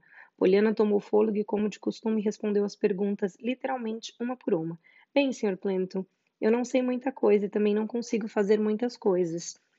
Mas as senhoras da Associação Beneficente, menos a senhora Renzo, diziam que eu tinha muito juízo. Um dia elas estavam falando sobre mim e eu as ouvi, mas elas não sabiam que eu estava ouvindo. O homem deu um sorriso forçado. Está bem, está bem. Desculpe o meu modo de falar. É essa maldita perna que está me incomodando. Agora escute. Ele fez uma pausa e, com alguma dificuldade, levou a mão até o bolso da calça, de onde tirou um molho de chaves e separou uma delas entre o polegar e o indicador. Seguindo por esse caminho, durante cinco minutos você encontrará a minha casa. Esta chave é da porta lateral e ao lado da porta, sabe o que é? Ao lado do porte cocher. Sabe o que é porte cocher? Oh, sim, senhor. A tia Polly tem um. Em cima dela fica o solário. Foi no teto desse solário que eu dormi. Ou melhor, que eu quis dormir, sabe? Eles me descobriram. O quê? Ó, oh, bem, quando você entrar na casa, atravesse o vestíbulo até uma porta que fica lá no final, sobre uma mesa grande. No meio da sala você vai encontrar um telefone. Sabe usar um telefone? Oh, sim, senhor. Uma vez quando a tia Polly Esqueça, tia Polly, interrompeu o homem abruptamente tentando mudar de posição. Procure o número do telefone do Dr. Thomas Chilton numa agenda que deve estar por ali, provavelmente ao lado do aparelho. Imagino que você saberá reconhecer uma agenda telefônica. Oh, sim, senhor. Eu adoro a agenda da tia Polly. Tem muitos nomes esquisitos e... Diga ao Dr. Shildon que John Pendleton está no pé do rocher do Little Age, no bosque de Pendleton, com uma perna quebrada. Peça a ele que venha imediatamente e traga dois homens e uma maca, ele saberá o que fazer. Diga para vir pelo caminho que começa na frente da minha casa. Uma perna quebrada? Oh, Sr. Blendo, que coisa terrível! exclamou Poliana, arrepiada dos pés à cabeça. Mas estou contente por eu ter vindo. Eu posso ajudar. Sim, pode. E para isso basta que você pare de falar tanto e simplesmente faça o que eu estou pedindo, resmungou o homem, quase desmaiando. Depois de soltar um gritinho angustiado, Poliana saiu correndo. Porte-cochère é um termo em francês que se refere a uma estrutura localizada na entrada principal ou secundária de um edifício. É destinado a facilitar o embarque e o desembarque de pessoas e bagagens, protegendo-a sobre uma cobertura. Ela não parou nem um segundo para olhar as manchas azuis entre os campos iluminados das árvores. A menina corria o tempo todo com os olhos no chão, tomando cuidado para não enroscar os pés apressados em algum galho seco ou pedra no caminho. Não demorou muito para a casa surgir diante dela. Poliana já a conhecia de vista, mas não de tão perto. Sentia-se um pouco assustada ante a impotência naquela grande pilha de pedras cinzentas com enormes varandas e uma estrada impressionante. E uma entrada impressionante. Depois de admirar a casa por um breve momento, ela correu pelo gramado, que aliás parecia estar abandonado. Deu a volta na casa e foi até a porta lateral que ficava ao lado do porche-cocher do porte-cocheira. Poliana teve dificuldade para virar a chave da fechadura, pois seus dedos estavam rígidos de tanto apertar as chaves durante o caminho. Depois de um rápido esforço, finalmente a pesada porta entalhada girou devagar em suas dobradiças. Poliana respirou fundo, apesar da pressa, ela hesitou por um momento e olhou receosa para o vestíbulo, vasto e sombrio. Um turbilhão de pensamentos fervia em sua cabeça. Aquela era a casa de John Pendleton, a casa misteriosa, a casa em que ninguém entrava, a não ser o dono, uma casa onde em algum lugar estava escondido um esqueleto. E ela, Poliana, precisava estar sozinha naqueles cômodos sinistros. Telefonar para o médico e dizer que o dono da casa estava caído. Com um gritinho, a menina, sem olhar para os lados, correu pelo vestíbulo até alcançar a porta do fundo e abriu. A sala também era ampla e sombria, com madeiras e tapeçárias escuras, mas pela janela a oeste entrava uma réstia dourada de sol que atravessava o piso, refletia na proteção de latão da lareira e iluminava o telefone sobre a grande mesa central. Poliana caminhou ao mesmo tempo com cuidado e pressa na direção da mesa. A agenda telefônica não estava ao lado do telefone, e sim no chão. Poliana encontrou e correu o dedinho indicador trêmulo pelos sobrenomes listados na letra C, até encontrar o nome do Dr. Chilton. Em pouco tempo, o médico estava do outro lado da linha. Ainda trêmula, a menina transmitiu a mensagem e respondeu às perguntas breves e sérias que o doutor lhe fez. Em seguida, desligou o telefone e respirou profundamente aliviada. Poliana, então, olhou ao redor e teve uma visão confusa das cortinas vermelhas das paredes, forradas de livros, da grande mesa bagunçada, das inúmeras portas fechadas, uma das quais deveria esconder o esqueleto. E em toda parte, poeira, poeira, poeira. Poliana saiu correndo pelo vestíbulo em grande direção à porta entalhada, ainda meio aberta como ela havia deixado. Dentro do que pareceu, mesmo para o homem ferido, um espaço incrivelmente curto de tempo, a menina estava de volta ao bosque. Então, Poliana, qual foi o problema? Não conseguiu abrir a porta? perguntou ele. Poliana regalou os olhos. Ora, claro que consegui, afinal eu estou aqui, respondeu ela. Até parece que eu estaria aqui se não tivesse conseguido entrar. O médico virá o mais rápido possível com os homens e as coisas. Ele disse que sabe exatamente onde o senhor está, por isso não fiquei lá para mostrar o caminho. Vim correndo para lhe fazer companhia. Sério? sorriu o homem com amargura. Bem, não posso dizer que tem bom gosto. Estou certo de que você poderia encontrar companhias mais agradáveis. Está dizendo isso por ser tão rabugento? Obrigada pela sinceridade. Estou. Poliana riu baixinho. Mas o senhor só é rabugento por fora, por dentro não é nem um pouco rabugento. Ah, é? E como você sabe disso? perguntou o homem, tentando mudar a posição da cabeça sem mexer o resto do corpo. Oh, por várias razões. Veja, por exemplo, o jeito como trata o seu cachorro, acrescentou ela, apontando para a mão comprida e magra, que pousava sobre a cabeça do cachorro ao seu lado. É engraçado como os cachorros e os gatos conhecem as pessoas por dentro melhor que as outras pessoas, não é? Olhe, é melhor eu segurar a sua cabeça, concluiu ela de repente. O homem tremeu várias vezes e gemeu baixinho, uma vez até conseguir arranjar uma nova posição. Por fim, chegou à conclusão de que o colo da Poliana era muito melhor do que a pedra onde estava apoiada a cabeça. Ah, sim, está melhor murmurou ele com a voz muito fraca. O homem ficou em silêncio por algum tempo. Poliana observava o rosto dele e se perguntava se ele estava dormindo ou não. Achava que não, pois parecia que ele mantinha os lábios fechados como se quisesse conter os gemidos de dor. A própria Poliana quase chorou quando percebeu como era grande e forte o corpo que estava ali deitado, tão desamparado. Uma das mãos, com os dedos firmemente fechados, permanecia no chão imóvel, a outra aberta, descansava sobre a cabeça do cachorro. O bichinho, sem desgrudar de seu dono, os olhos tristes e ansiosos também não se mexiam. Minuto a minuto, o tempo ia passando, o sol ia se pondo e as sombras entre as árvores eram cada vez mais profundas. Poliana estava sentada tão quieta que mal parecia respirar. Um pássaro chegou atrevidamente ao alcance de sua mão e um esquilo abanou a cauda peluda num galho de árvore quase debaixo de seu nariz mas ela manteve os olhinhos brilhantes fixos no cachorro imóvel.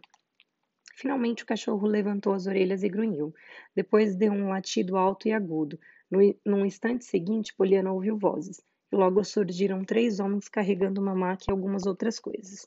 O mais alto de todos, de barba feita e olhar simpático, que Poliana rapidamente concluiu se tratar do Dr. Chilton, aproximou-se sorrindo.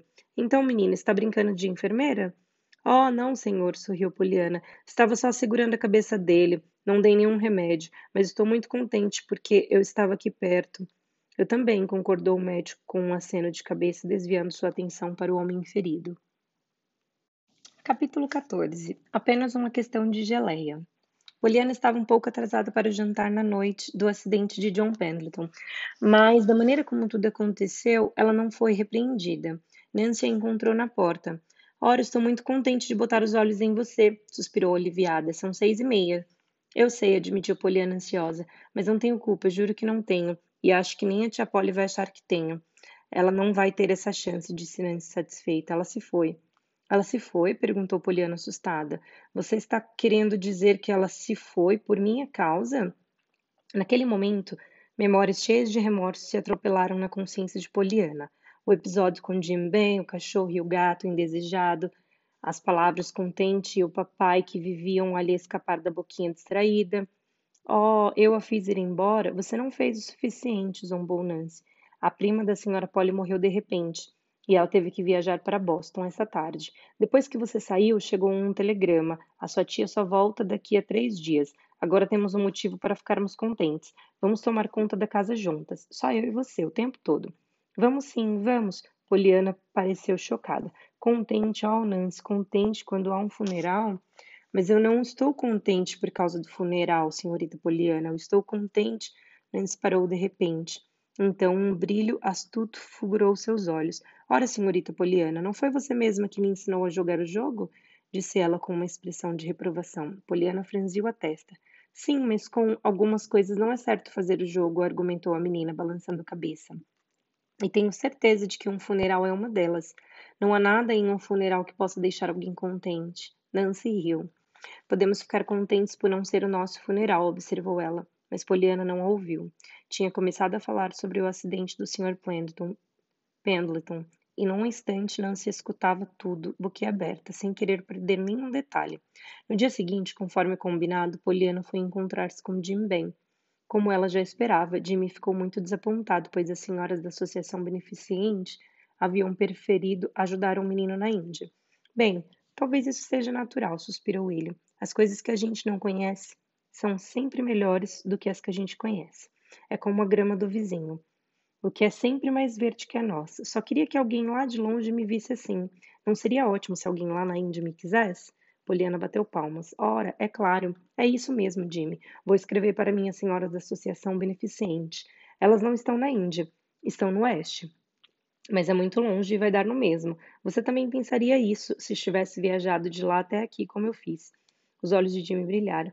Você acha que elas aceitariam de verdade? É claro que sim. Elas não cuidam de meninos na Índia? Bem, desta vez elas podem fazer como se você fosse um menino indiano. Acho que você está longe de lá o suficiente para entrar no tal relatório. Espere para ver, vou escrever para elas. Vou escrever para a senhora Wright. Não, vou escrever para a senhora Jones. A senhora Wright tem mais dinheiro. Mas é a senhora Jones quem dá mais. Não é engraçado isso? Eu tenho certeza de que algumas das senhoras lá do oeste vão aceitar você. Está bem, mas não se esqueça de dizer que vou trabalhar para me manter, pediu o um menino. Não sou mendigo, e negócios são negócios. Mesmo as senhoras da Associação Beneficente. Jimmy hesitou um pouco e, em seguida, acrescentou: Acho melhor eu ficar lá onde eu estou, até você ter uma resposta. Sim, concordou Poliana, balançando a cabeça. Assim eu sei onde encontrar você. Elas vão aceitar, eu tenho certeza. Você está longe bastante para isso. Veja, tia Polly, me aceitou? Poliana se calou de repente, depois continuou. Você acha que eu sou a menina da Índia da tia Polly? Você é mesmo a menina mais diferente que eu já vi, disse Jim, sorrindo antes de ir embora. Foi por volta de uma semana depois do acidente da colina Planton que, po que Poliana disse para a tia certa manhã. Tia Polly, a senhora se importaria se eu levasse a geleia de mocotó da senhora Snow para outra pessoa esta semana? Tenho certeza de que a senhora Snow não quer geleia de mocotó esta semana. Que você está tramando dessa vez, Poliana? suspirou a tia. Você é mesmo a criança mais incomum que já conheci. Poliana franziu a testa. Por favor, tia Polly, o que quer dizer incomum? Se uma pessoa é incomum, ela não pode ser comum, não é? Certamente não pode. Oh, então está bem. Estou contente por ser incomum, disse Poliana, com um sorriso nos lábios. A senhora Wright costumava dizer que a senhora Ransell era uma mulher muito comum, e ela não gostava da senhora Halson. Elas viviam brigando, quer dizer, papai tinha, quer dizer, nós tínhamos mais trabalho para manter a paz entre as duas do que entre as outras senhoras, corrigiu-se Poliana. Um pouco sem fôlego devido ao esforço para não quebrar duas regras. Uma porque não devia cometer sobre as brigas entre as senhoras da associação beneficente, como o pai havia recomendado, e outra porque a tia não queria que ela falasse do pai. Certo, certo. Mas isso não importa, disse a senhora Polly um pouco impaciente. Você não consegue dizer duas palavras sem botar no meio essas tais senhoras da associação beneficente. Sim, sorriu Pol Poliana alegremente. Acho que sim, mas é porque elas me criaram e. Basta, Poliana, interrompeu a tia com uma voz fria. Que história é essa de geleia? Não é nada demais, tia Polly. Tenho certeza de que a senhora não vai se importar. Eu sempre levo a geleia para ela. Então eu pensei que essa semana, talvez, eu pudesse levar a geleia para ele. Uma perna quebrada não durará a vida inteira, então ele não vai ficar para sempre na cama, como a senhora Snow. E depois eu continuarei a levar a geleia para ele, para ela. Ele, perna quebrada? Do que você está falando, Poliana? Ah, tinha esquecido, pensei que a senhora soubesse. Aconteceu quando estava fora. Foi no mesmo dia em que a senhora viajou que eu encontrei o homem no bosque, sabe? Eu tive que ir até a casa dele e telefonar para o médico. Aí voltei para o bosque e segurei a cabeça dele. Então o médico chegou com os homens e tudo mais. Depois vim embora e não o vi mais. Mas quando Nancy fez a geleia para a senhora Snow essa semana, eu pensei em como seria legal se eu pudesse só desta vez levar para ele, em vez de levar para ela. Posso fazer isso, tia Polly? Sim, acho que sim, concordou a senhora Polly um pouco cansada. Mas quem é ele? O homem, quero dizer, o senhor John Pendleton. A senhora Polly quase caiu da cadeira. John Pendleton? Sim, não se me disse o nome dele. Talvez a senhora conheça. A senhora Polly não respondeu. Em vez disso, perguntou: Você o conhece? Poliana confirmou com a cabeça. Sim, ele sempre conversa comigo e às vezes até sorri. Só é um pouco rabugento por fora, sabe? Vou buscar a geleia. Nancy estava quase terminando quando vim falar com a senhora, concluiu Poliana. Poliana, espere! A voz da senhora Polly tornou subitamente muito grave. Mudei de ideia. Prefiro que leve geleia para a senhora Snow, como de costume. Isso é tudo. Pode ir agora. Poliana ficou realmente desapontada. Ó, tia Polly, ela ainda vai ficar doente por muito tempo e vai ganhar coisas, mas ele só está com a perna quebrada, e pernas quebradas não duram, quer dizer, não ficam quebradas para sempre. Já faz uma semana que ele está assim. Sim, eu sei. Ouvi você dizer que o Sr. John Pendleton sofreu um acidente, disse a senhora Polly com indiferença. Mas eu não tenho que mandar geleia para ele, Poliana. Eu sei que ele é rabugento, mas é só por fora, admitiu Poliana tristemente. Deve ser por isso que não gosta dele. Mas eu não digo que foi a senhora que mandou, digo que foi eu. Eu gosto dele. Eu ficaria muito contente se pudesse levar a geleia. A senhora Polly balançou a cabeça e, em seguida, ela parou e perguntou com uma voz estranhamente calma e cheia de curiosidade: E ele sabe quem você é, Poliana? A menina suspirou. Acho que não. Eu disse o meu nome uma vez, mas ele nunca me chama por ele, nunca. E ele sabe onde você mora? Oh, não, eu nunca disse. Então ele não sabe que você é minha sobrinha? Acho que não. Por um momento houve silêncio. A senhora Polly estava para Poliana com os olhos que pareciam não vê-la. A menina, apoiando-se num pé e depois no outro, suspirou ansiosa. De repente, a senhora Polly se levantou. Muito bem, Poliana, disse ela, ainda com um tom de voz estranho e muito indiferente. E muito diferente do normal. Pode levar a geleia para o Sr. Penton, pois um presente seu. Mas entenda, eu não estou mandando nada, que ele não pense que a ideia foi minha. Sim, não. Obrigada, tia Polly, exultou Poliana enquanto corria para a porta. Capítulo 15 O Dr. Chilton Grande pilha de pedras cinzentas parecia muito diferente para Poliana quando ela fez sua segunda visita à casa do Sr. John Pendleton. As janelas estavam abertas, uma mulher idosa estendia roupas no quintal e a charrete do médico estava estacionada sobre a porta cocheira. Como antes, Poliana foi até a porta lateral, mas dessa vez ela tocou a campainha. Os seus dedos não estavam rígidos de tanto apertar um molho de chaves. Um cachorrinho de aparência familiar subiu os degraus para cumprimentá-la e, depois de uma pequena demora, a mulher que estava estendendo as roupas abriu a porta. Olá, eu trouxe um pouco de geleia de mocotó para o Sr. Pendleton, sorriu Poliana. Obrigada, disse a mulher estendendo as mãos para pegar a tigela das mãos da menina. Quem devo dizer que mandou? A geleia de mocotó? O médico que entrava no vestíbulo naquele instante ouviu as palavras da mulher e notou o desapontamento do rostinho de Poliana. Ele se aproximou rapidamente. Ah, geleia de mocotó, perguntou ele muito simpático. Isso é muito bom. Talvez a mocinha queira ver o nosso doente, não? Oh, sim, senhor, respondeu Poliana radiante. A mulher, com uma expressão de surpresa estampada no rosto, obedeceu a um aceno de cabeça do médico e guiou Poliana até o vestíbulo, atrás do médico. Uma jovem que trabalhava com um enfermeiro na cidade mais próxima não pôde deixar de protestar. Mas, doutor, o senhor Plenton não deu ordens para não deixar ninguém entrar? Sim, respondeu o médico imperturbável. Mas eu estou dando as ordens agora. Eu assumo uma responsabilidade. Você não sabe, é claro, mas essa garotinha é melhor do que um livro de remédio do que um litro de remédio. Se alguma coisa ou alguém pode melhorar o humor do Sr. Plenderton esta tarde, é ela. É por isso que eu a deixei entrar. Quem é ela? Bom, por um breve momento o médico hesitou. É sobrinha de uma das moradoras mais conhecidas da região. Ela se chama Poliana Winter. Ainda não conheço muito bem essa menina, mas muitos dos meus pacientes conhecem, e sou grato por isso. O enfermeiro sorriu. Ah, sei. E quais são os ingredientes especiais desse remédio milagroso? O médico balançou a cabeça. Não sei. Só posso dizer que se trata de uma imensa e infinita alegria por tudo que aconteceu e vai acontecer. De alguma forma, As falas incomuns dessa garotinha têm sido repetidas para mim frequentemente, e pelo que sei, ficar contente é o lema. Na verdade, o médico sorriu de um jeito enigmático no momento em que chegava à varanda. Eu gostaria de poder receitá-la como se fosse um vidro de comprimidos, mas fique sabendo, meu jovem, que se, se existissem muitas polianas no mundo, você e eu teríamos de arranjar outra maneira de ganhar a vida, pois não conseguimos dinheiro com a enfermagem e a medicina. Finalizou dando uma gargalhada, pegando as rédeas e subindo na charrete. Enquanto isso, Poliana, de acordo com as instruções do médico, era conduzida ao quarto de John. O caminho passava pela grande biblioteca do outro lado do vestíbulo, e embora andasse depressa, Poliana notou que as coisas estavam diferentes. As paredes cobertas de livros e as cortinas vermelhas eram as mesmas, mas tudo estava bem arrumadinho. A grande mesa estava em ordem e não havia sinal de poeira. A agenda estava ao lado do telefone e os latões de proteção da lareira tinham sido polidos. Uma das misteriosas portas estava aberta e foi para lá que a mulher se dirigiu.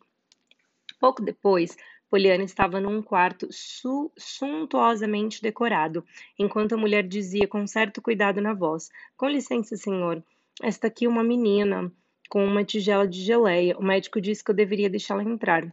No instante seguinte, Poliana se viu sozinha com um homem e aparência muito mal-humorada, deitado de costas na cama. Olha aqui, eu não disse. Começou ele com uma voz furiosa. Ah, é você! exclamou quando Poliana se aproximou da cama. Sim, senhor, sorriu Poliana. Oh, estou tão contente que me deixaram entrar. No começo, aquela senhora queria ficar com a geleia, e eu tive medo de não conseguir ver o senhor. Então o médico apareceu e disse que eu podia entrar. Não foi legal da parte dele me deixar vir até aqui? Mesmo contra sua vontade, os lábios do homem desenharam um sorriso, mas tudo o que ele disse foi: Hum, eu trouxe um pouco de geleia, prosseguiu Poliana. É geleia de mocotó, espero que goste. Havia um tom de dúvida nessa exclamação. Nunca comi. O sorriso tinha desaparecido e a carranca tinha voltado para o rosto do homem. Por um breve instante, o semblante de Poliana revelou desapontamento, mas logo se recompôs quando ela deixou de lado a tigela de geleia. Nunca comeu? Bem, se nunca provou, então não pode dizer que não gosta, não é? Assim, fico contente que não tenha provado. Se soubesse. Sim, sim, tem uma coisa que eu sei muito bem é que estou deitado aqui de costas neste minuto e posso ficar aqui até o dia do juízo final. Poliana pareceu chocada. Oh, não! Não pode ser até o dia do juízo final. Quando o anjo Gabriel tocar a sua trombeta, a menos que esse dia chegue mais rápido do que a gente espera. Oh, é claro, eu conheço a Bíblia. E lá diz que ele pode chegar antes do que esperamos, mas eu acho que não. Isso é, é claro que acredito na Bíblia, mas não acho que esse dia vai chegar tão rápido. De repente, John riu muito alto. O enfermeiro que entrava naquele momento ouviu a risada e bateu em retirada, sem fazer notar a sua presença. Parecia um cozinheiro assustado, que, ao ver o perigo de lufada de ar frio sobre um bolo ainda não completamente assado, fecha rapidamente a porta do forno. Você não está um pouco confusa? perguntou John. A menina riu. Talvez, mas o que quero dizer é que pernas não duram para sempre. Quer dizer, as quebradas, enquanto outras doenças, como a da senhora Snow, duram a vida toda. Então sua perna não vai ficar quebrada até o dia do juízo final. E acho que pode ficar contente por isso. Oh, eu estou, retrucou o homem, de volta ao mau humor habitual. E o senhor só quebrou uma. Pode ficar contente que não foram as duas, continuou Poliana, muito animada com seu jogo. É claro, sou muito sortudo, rosnou o homem, passando a mão na perna enfaixada e fazendo uma careta. Olhando por esse ponto de vista, acho que posso ficar contente por não ser uma centopeia e ter quebrado 50. Poliana riu. Oh, essa é melhor ainda, exclamou a menina empolgada. Eu sei o que é uma centopeia. Ela tem muitas pernas e o senhor também pode ficar contente. Oh, claro, interrompeu o homem com amargura de costume na voz. Também posso ficar contente com o resto, o enfermeiro, o médico e aquela mulher desajeitada na minha casa. Oh, sim, senhor. Pense como seria ruim se eles não estivessem aqui.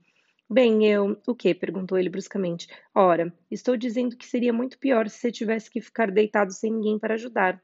Como se isso não fosse a raiz do problema, retrucou o homem impaciente. Estar deitado aqui e você quer que eu fique contente por causa de uma mulher maluca que desarruma a casa toda e chama isso de organização? E de um homem que ajuda e diz que é enfermeiro? Para não falar no médico que arranjou tudo isso, todo mundo esperando que eu pague a conta, e ainda por cima que pague bem. Poliana franziu a testa solidária. Sim, entendo. Essa parte é muito ruim sobre o dinheiro que o senhor já vem guardando há muito tempo, né? Como é? Economizando, comendo só feijão e bolinhos de peixe, essas coisas. Diga, o senhor não gosta de feijão? Ou gosta mais de peru? Mas não come porque é mais caro. Olha aqui, criança. Do que você está falando? Poliana sorriu radiante sobre.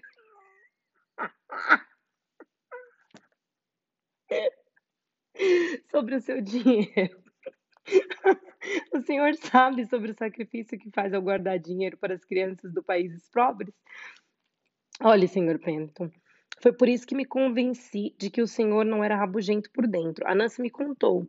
O homem ficou de queixo caído. A Nancy contou que eu economizo dinheiro para os. Bem, posso saber quem é Nancy? Nossa, Nancy ela trabalha para a Tia Polly. Tia Polly, quem é a Tia Polly? Tia Polly? É a senhora Polly.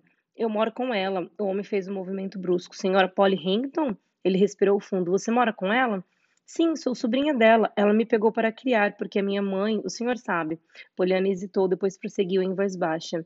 Era irmã dela. Depois que papai foi ficar com ela e com meus irmãozinhos lá no céu, fiquei sem ninguém aqui embaixo, a não ser as senhoras da associação beneficente. Então a tia Polly me aceitou. O homem ficou sem palavras. O rosto dele estava tão pálido, tão pálido que Poliana ficou assustada. A menina se levantou apreensiva. Acho que é melhor eu ir embora, sugeriu. Eu. Eu espero que goste da geleia. O homem virou a cabeça e de repente abriu os olhos. Havia uma chama de curiosidade no fundo sombrio daqueles olhos que Poliana foi capaz de perceber e que a deixou maravilhada. Então você é sobrinha da senhorita Polly Hangton, disse ele suavemente. Sim, senhor. Os olhos escuros do homem continuavam arregalados e fixos, e em Poliana, até que ela, sentindo-se inquieta, perguntou: eu, eu imagino que você conhece a tia Polly, não? Os lábios de John formaram um estranho sorriso. Ah, sim, eu conheço. Ele hesitou, mas depois continuou, ainda com aquele sorriso estranho. Mas você quer dizer que foi a senhora Polly que me mandou essa geleia? perguntou lentamente. Poliana pareceu angustiada. Não, senhor. Ela disse que eu devia deixar bem claro que não foi ela quem mandou essa geleia, mas eu. Imagino que fosse isso, disse o homem, secamente virando a cabeça para o lado. Poliana, ainda mais angustiada, saiu do quarto na ponta dos pés.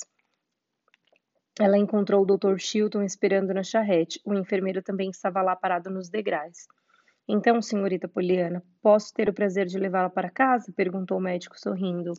Logo que saí, decidi voltar e esperar por você. Obrigada, senhor. Fico muito contente por ter me esperado. Adoro andar de charrete, exclamou Poliana enquanto o doutor estendia a mão para ajudá-la a subir. Adora? sorriu o médico, despedindo-se do enfermeiro com um aceno.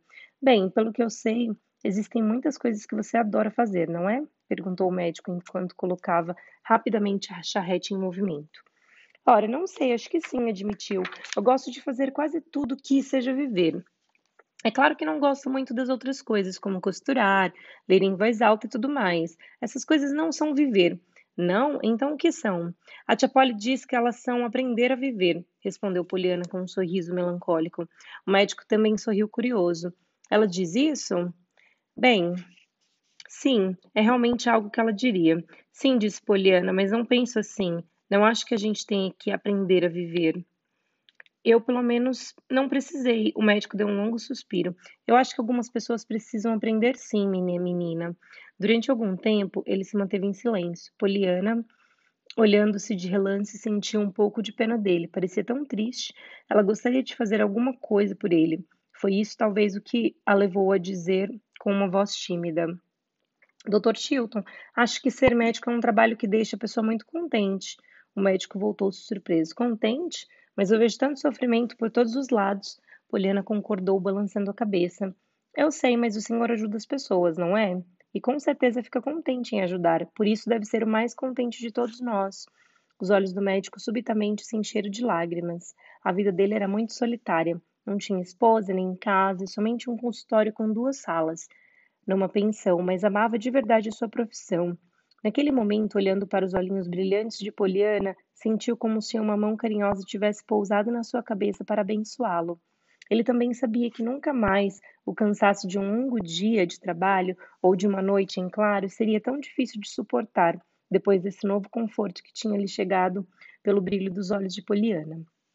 Deus abençoe, menina, disse emocionado. Depois, com um sorriso cativante, que os seus pacientes conheciam muito bem e de que tanto gostavam, acrescentou. Afinal, eu acho que o médico, assim como os outros pacientes, também precisam desse remédio chamado Poliana. A menina ficou bastante confusa, até que um esquilo atravessou correndo a estrada e desviou sua atenção. O médico deixou Poliana na porta de casa. Sorriu para Nancy, que estava limpando a varanda, e se afastou rapidamente. Fiz um ótimo passeio com o médico, anunciou Poliana, subindo os degraus da varanda. Ele é muito simpático, Nancy. É? Sim, eu disse que o trabalho dele é o mais contente que existe. O quê? Andar por aí visitando doente? Ou pior, gente que imagina que estava, que esteja doente, mas não está. Deus me livre, disse Nancy com descrença. Poliana riu alegremente. Sim, ele disse mais ou menos a mesma coisa, mas tem um jeito de ficar contente, adivinhe. Nancy franziu a testa pensativa. Ela estava ficando boa em jogar aquele jogo. Pensou. Além disso, gostava muito de decifrar as charadas de Poliana, como ela chamava as perguntas que a menina lhe fazia. Já sei, gritou em seguida. É exatamente o oposto do que você disse para a senhora Snow. O oposto? repetiu Poliana confusa. Sim, você disse a ela que devia ficar contente porque as outras pessoas não eram doentes como ela, não foi? Foi, respondeu Poliana. Pois então, o médico pode ficar contente porque ele não está doente como os outros, os pacientes que ele trata, concluiu Nancy, triunfante. Agora foi Poliana quem ficou pensativa. Bem, sim, admitiu ela. É claro que esse é um motivo para ficar contente, mas não foi isso que eu disse para ele. Eu acho que não gostou muito desse motivo, não é? Bem que ele pode ficar contente porque os outros estão doentes. Você joga o jogo de uma maneira muito engraçada, Nancy, concluiu a menina enquanto entrava na casa. Poliana encontrou a tia na sala de estar. Quem era aquele homem que a trouxe de charrete, Poliana? Perguntou a senhora Polly de um jeito rude. Ora, tia, Polly, era o Dr. Chilton. Não conhece o Dr. Chilton? O que ele estava fazendo aqui? Ele me trouxe para casa. Eu dei a geleia para o Sr. Pendleton e a senhora Polly levantou a cabeça bruscamente. Poliana, ele não achou que fui eu que mandei a geleia, achou? Oh, não, tia Polly. Eu disse que não tinha sido a senhora. A senhora Polly ficou vermelha num piscar de olhos. Você disse que eu não mandei a geleia? Poliana regalou os olhos ao perceber o tom repreensivo na voz da sua tia. Mas, tia Polly, a senhora pediu para fazer isso. A senhora Polly suspirou. O que eu disse, Poliana, foi que deveria ficar bem claro que era você que estava mandando a geleia, que ele não pensasse que eu havia mandado, o que é bem diferente de dizer abertamente que não era que eu que, eu que mandava. E retirou-se da sala contrariada. Ora essa, não vejo onde está a diferença, suspirou Poliana, enquanto pendurava o chapéu no cabide, exato em que a senhora Polly havia dito que deveria ser pendurado. Capítulo 16 Uma rosa vermelha e um chalé de renda. Um dia chuvoso, cerca de uma semana depois da visita de Poliana ao Sr. Pendleton, a senhora Polly foi levada por Timóteo no início da tarde a uma reunião da Associação Beneficente. Quando regressou às três da tarde, suas bochechas estavam rosadas e seu cabelo soprado pelo vento úmido. Estava desalinhado e cacheado nos lugares onde os grampos tinham se soltado. Poliana ficou surpresa ao ver a tia. Oh, tia Polly, a senhora também tem, gritou ela dançando em volta da tia, assim que a dona da casa entrou na sala de estar. Tem o quê, menina impossível? Poliana continuava a dançar em volta dela. Eu não sabia que você tinha. Como pode uma pessoa ter isso sem que os outros percebam? Acha que eu também poderia ter? gritou ela, puxando com os dedos ansiosos algumas mechas do cabelo liso para cima das orelhas. Mas eles não seriam pretos. A senhora não pode esconder essa parte preta. Poliana, o que significa tudo isso? perguntou tia Polly, tirando o chapéu e procurando endireitar o cabelo. Não, por favor, tia Polly. A voz alegre de Poliana se transformou em um apelo angustiado. Não arrume o cabelo, é deles que estou falando. Desses lindos cachos pretos. Oh, tia Polly, são tão lindos. Bobagem. E que ideia foi aquela de aparecer na reunião da Associação Beneficente para falar sobre aquele menino mendigo? Mas não é bobagem, não, disse Poliana, respondendo somente ao primeiro comentário da tia. A senhora não imagina como fica bonita com o cabelo assim. Ó, oh, tia Polly, por favor, posso penteá-la? como penteei a senhora Snow e colocar uma flor, eu gostaria muito de ver a senhora enfeitada assim. A senhora ficaria mais bonita do que ela. Poliana, disse a tia, olhe muito dura, duramente. Ainda mais porque as palavras de Poliana tinham despertado nela uma estranha sensação de alegria. Havia quanto tempo que ninguém se preocupava com ela ou com o aspecto de seu cabelo. E havia quanto tempo ninguém lhe dizia que adoraria vê-la bonita. Poliana, você não respondeu a minha pergunta. Por que procurou as senhoras da Associação Beneficente com aquela conversa absurda? Sim, eu sei, mas não sabia que era uma conversa absurda, até descobrir que elas preferiam ver o nome delas em primeiro lugar numa lista do que ajudar o Jimmy. Então eu escrevi para as minhas senhoras da Associação Beneficente, porque o Jimmy está muito longe delas, e pensei que ele pudesse ser o menino da Índia delas, assim como Tia Polly, eu fui para a senhora, a sua menina da Índia. E, tia Polly, a senhora vai me deixar pentear o seu cabelo, não vai? A senhora Polly levou a mão à garganta. Ela sentia que a velha conhecida sensação de potência estava prestes a dominá-la outra vez. Mas, Poliana, fiquei tão envergonhada quando as senhoras me contaram esta tarde que você tinha ido falar com elas. Eu. Poliana recomeçou a dançar de um lado para o outro. A senhora não disse que não, a senhora não disse que não, posso penteá-la, gritou ela triunfante. Então eu tenho certeza de que é o contrário, como aconteceu no outro dia sobre a geleia do Sr. Pendleton, que a senhora não mandou, mas não queria que eu, que eu dissesse que não mandou. Não sai daí. Vou buscar um pente. Mas Poliana, Poliana, protestou a senhora Polly enquanto seguia a menina pelas escadas. Oh, a senhora subiu também? perguntou Poliana na porta do quarto da senhora Polly. Melhor ainda, já estou com o pente. Agora, por favor, sente-se aqui. Oh, estou tão contente por me deixá-la penteá-la. Mas, Poliana, eu. A senhora Polly não terminou a frase. Para seu espanto, ela se viu sentada na cadeira, em frente à penteadeira, com os cabelos caindo sobre as orelhas e sendo manuseado por dez dedinhos ansiosos, mas muito delicados e gentis. Nossa, que cabelo lindo, disse Poliana, e muito mais volumoso que o da senhora Snow. Mas é claro, a senhora precisa mais dele porque não está doente e vai a muitos lugares onde as pessoas podem vê-lo. Oh, as pessoas ficarão contentes ao verem isso, e surpresas também, pois a senhora escondeu o cabelo por tanto tempo. Tia Polly, vou deixá-la tão bonita que todos vão adorar olhar para a senhora. Poliana, disse a tia um tanto chocada, com o rosto escondido atrás de um véu de cabelo. Eu tenho certeza de que não sei por que estou deixando você fazer essa bobagem. Por que, tia Polly? Eu achei que a senhora fosse ficar contente se as pessoas adorassem vê-la. A senhora não gosta de olhar para as coisas bonitas? Eu sempre fico contente quando olho para as pessoas bonitas, porque quando olho, para as outras, tenho muita pena delas. Mas, mas, eu adoro pentear as pessoas, exclamou Poliana, empolgada. Eu penteei muitas senhoras na associação beneficente, mas nenhuma delas tinha o cabelo tão bonito como o seu. O da senhora Wright era bem bonito e ela ficou linda no dia em que eu arrumei o cabelo dela. Ó, oh, tia Polly, tive uma ideia, mas é segredo, não posso dizer. O penteado está quase pronto e eu tenho que sair por um minuto. Mas a senhora tem que me prometer, prometer de verdade que não vai mexer nele, nem espiar até eu voltar. Não se esqueça, concluiu ela enquanto saía correndo do quarto. A senhora Polly não disse nada em voz alta, porém murmurou para si mesma que era melhor desfazer imediatamente aquele trabalho absurdo realizado pelos dedos de sua sobrinha e arrumar o cabelo da maneira habitual. Quanto a dar uma espiada, como se ela estivesse dando importância para Naquele momento, inexplicavelmente, a senhora Polly se olhou de relance no espelho da penteadeira. Ela corou e foi ficando mais vermelha, à medida que se concentrava no que via. Via um rosto, não um rosto jovem, é verdade, que se iluminava de emoção e surpresa. As bochechas estavam lindamente rosadas, os olhos brilhavam, o cabelo escuro e ainda úmido por causa da chuva caía em ondas soltas sobre a testa e seguia para trás das orelhas, em curvas maravilhosas, com cachos suaves aqui e ali. A senhora Polly estava tão absorvida e surpreendida com a imagem que via no espelho que só se lembrou da sua determinação de desmanchar o penteado quando Poliana entrou de novo no quarto. Contudo, antes de fazer qualquer movimento, a dama sentiu algo escorrer sobre seus olhos e ser amarrado atrás de sua cabeça. Poliana, Poliana, o que está fazendo? gritou. Poliana riu. É isso mesmo que eu não quero que saiba, tia Polly, e estava com medo de que a senhora espiasse, por isso vendei os seus olhos com um laço.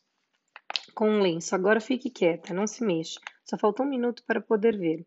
Mas, Poliana, disse a senhora, Polly ficando de pé sem enxergar nada, você tem que tirar isso. Que menina! O que você está fazendo? protestou ela ao sentir algo macio escorrer suavemente sobre seus ombros. Poliana riu. Ainda mais animada, com dedos ágeis, ela ajeitava delicadamente sobre os ombros da tia as dobras de um lindo chalé de renda amarelo, por ter estado embalado por muitos anos e perfumado com lavanda. Poliana havia encontrado o chalé uma semana antes, quando Nancy arrumava o sótão, e lembrava-se dele enquanto penteava a tia. Com a tarefa concluída, Poliana apreciou seu trabalho com um olhar aprovador, mas percebeu que ainda faltava um toque final. Assim, ela conduziu a tia em direção ao solário, onde tinha visto que uma linda rosa vermelha florescerá na treliça, ao alcance de sua mão. Poliana, o que você está fazendo? Aonde estamos indo? perguntou tia Polly, tentando em vão permanecer onde estava. Poliana, não, não vou. Só vamos até o solar. É só um minutinho, já está quase pronto, disse a menina, alcançando a rosa e colocando-a no cabelo macio da tia por cima da orelha esquerda.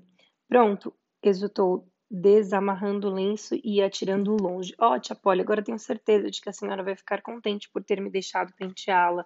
Por um momento, a senhora Polly olhou para si, um pouco confusa, e depois olhou ao redor. Então deu um grito abafado e fugiu correndo para o seu quarto. Poliana, voltando-se para a mesma direção em que a tia lançara o último e assustador olhar, viu através da janela aberta do solário um cavalo e uma charrete que se aproximavam. Ela reconheceu imediatamente o homem que segurava as rédeas. Encantada, debruçou-se na janela.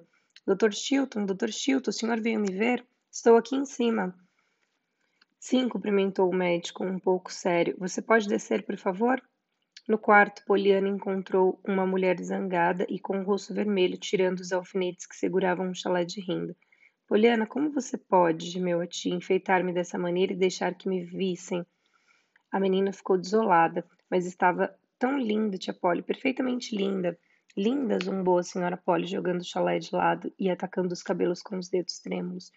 Oh, tia Polly, por favor, não desmanche o cabelo, deixe assim, deixar assim, como se eu fosse, e a senhora Polly puxou as mechas para trás com tanta força que alguns fios ficaram soltos em suas mãos. Oh, que pena, estava tão bonita, disse Poliana, quase chorando enquanto saía do quarto. Lá embaixo a menina encontrou o médico que a esperava em sua charrete. Eu receitei você a um paciente e ele me pediu para vir buscar o remédio, anunciou o médico. Pode ir comigo? O senhor quer que eu vá buscar algum remédio na farmácia? perguntou Poliana, sem entender direito o que o médico havia dito. Eu costumava fazer isso para as senhoras da associação beneficente. O médico balançou a cabeça com um sorriso. Não é bem isso. É o Sr. John. Ele gostaria muito de vê-la hoje. Se você puder, é claro. Como a chuva parou, eu vim buscá-la. Você vem? Trago você de volta antes das seis. Eu adoraria, exclamou Poliana, mas preciso perguntar para a tia Polly. Logo depois ela voltou com um chapéu na mão mas com uma expressão triste. A sua tia não queria que você fosse? perguntou timidamente o médico enquanto se afastava. Ao contrário, suspirou Poliana. Ela queria muito que eu fosse. Fiquei até com medo. Queria muito que você fosse? Poliana suspirou outra vez. Sim, acho que ela não me queria lá. Ela disse: Sim, sim, corra, corra depressa. Seria melhor se tivesse ido antes. O médico sorriu, mas apenas com os lábios. Seus olhos estavam sérios. Ele ficou calado por um tempo, depois, um pouco hesitante, perguntou: não foi a sua tia que eu vi há alguns minutos na janela do solário? Poliana suspirou de novo, dessa vez mais demoradamente. Sim, e esse é o problema, eu acho. Enfeitei a minha tia com um chalé de renda adorável que encontrei no sótão e ajeitei o cabelo dela. Depois coloquei uma rosa para completar. Ela ficou tão bonita, o senhor não achou? O médico não respondeu imediatamente. Por fim, quando ele falou, a sua voz estava tão baixa que Poliana mal pôde escutar o que ele disse. Sim, Poliana, eu, eu achei que ela estava simplesmente linda. Achou? Estou tão contente, vou contar para ela, afirmou a menina decidida. Para sua surpresa, o doutor reagiu de um jeito inesperado. Nunca, Poliana. Eu peço que nunca fale sobre isso com ela. Por que, doutor Shildon? Por que não? Acho que ela ficaria contente, mas pode não ficar, interrompeu o médico. Poliana refletiu por um momento. Pode ser, talvez ela não fique contente, comentou a menina. Agora me lembro, ela correu ao perceber que era o senhor e depois se queixou de ter sido vista daquele jeito. Imaginei que fosse isso, murmurou o médico para si mesmo. Mas continuo sem entender o motivo, insistiu Poliana. Ela estava tão bonita. O médico não disse nada. Na verdade, ele não abriu mais a boca até chegarem à grande casa de pedra, onde John Pendleton permanecia deitado com uma perna quebrada. Capítulo 17 Como se fosse em um livro. Naquele dia, John Pendleton recebeu Poliana com um sorriso. Muito bem, senhorita Poliana. Acho que você deve ser uma menininha muito bondosa para ter vindo me visitar outra vez. Ora, Sr. Pendleton, eu estou muito contente por ter vindo e não vejo por que não ficaria. Oh, é que muito, fui muito rabugento com você, tanto no dia em que me trouxe com tanto carinho aquela geleia, como no dia em que me encontrou com a perna quebrada. A propósito, acho que nunca lhe agradeci pelo que fez por mim. Você só pode concordar comigo que foi muito generosa em aceitar me ver depois de eu ter tratado você com tanta ingratidão. Poliana se mexeu, atrapalhada. Mas fiquei muito contente de encontrar o senhor. Quero dizer, é claro que não fiquei contente com sua perna quebrada, corrigiu-se ela apressadamente. John sorriu. Eu entendo. De vez em quando a sua língua escapa, não é, senhorita Poliana? Mas eu estou realmente agradecido pelo que fez naquele dia e considero você uma menina muito corajosa. Agradeço também pela geleia, acrescentou ele com uma voz tranquila. Gostou da geleia?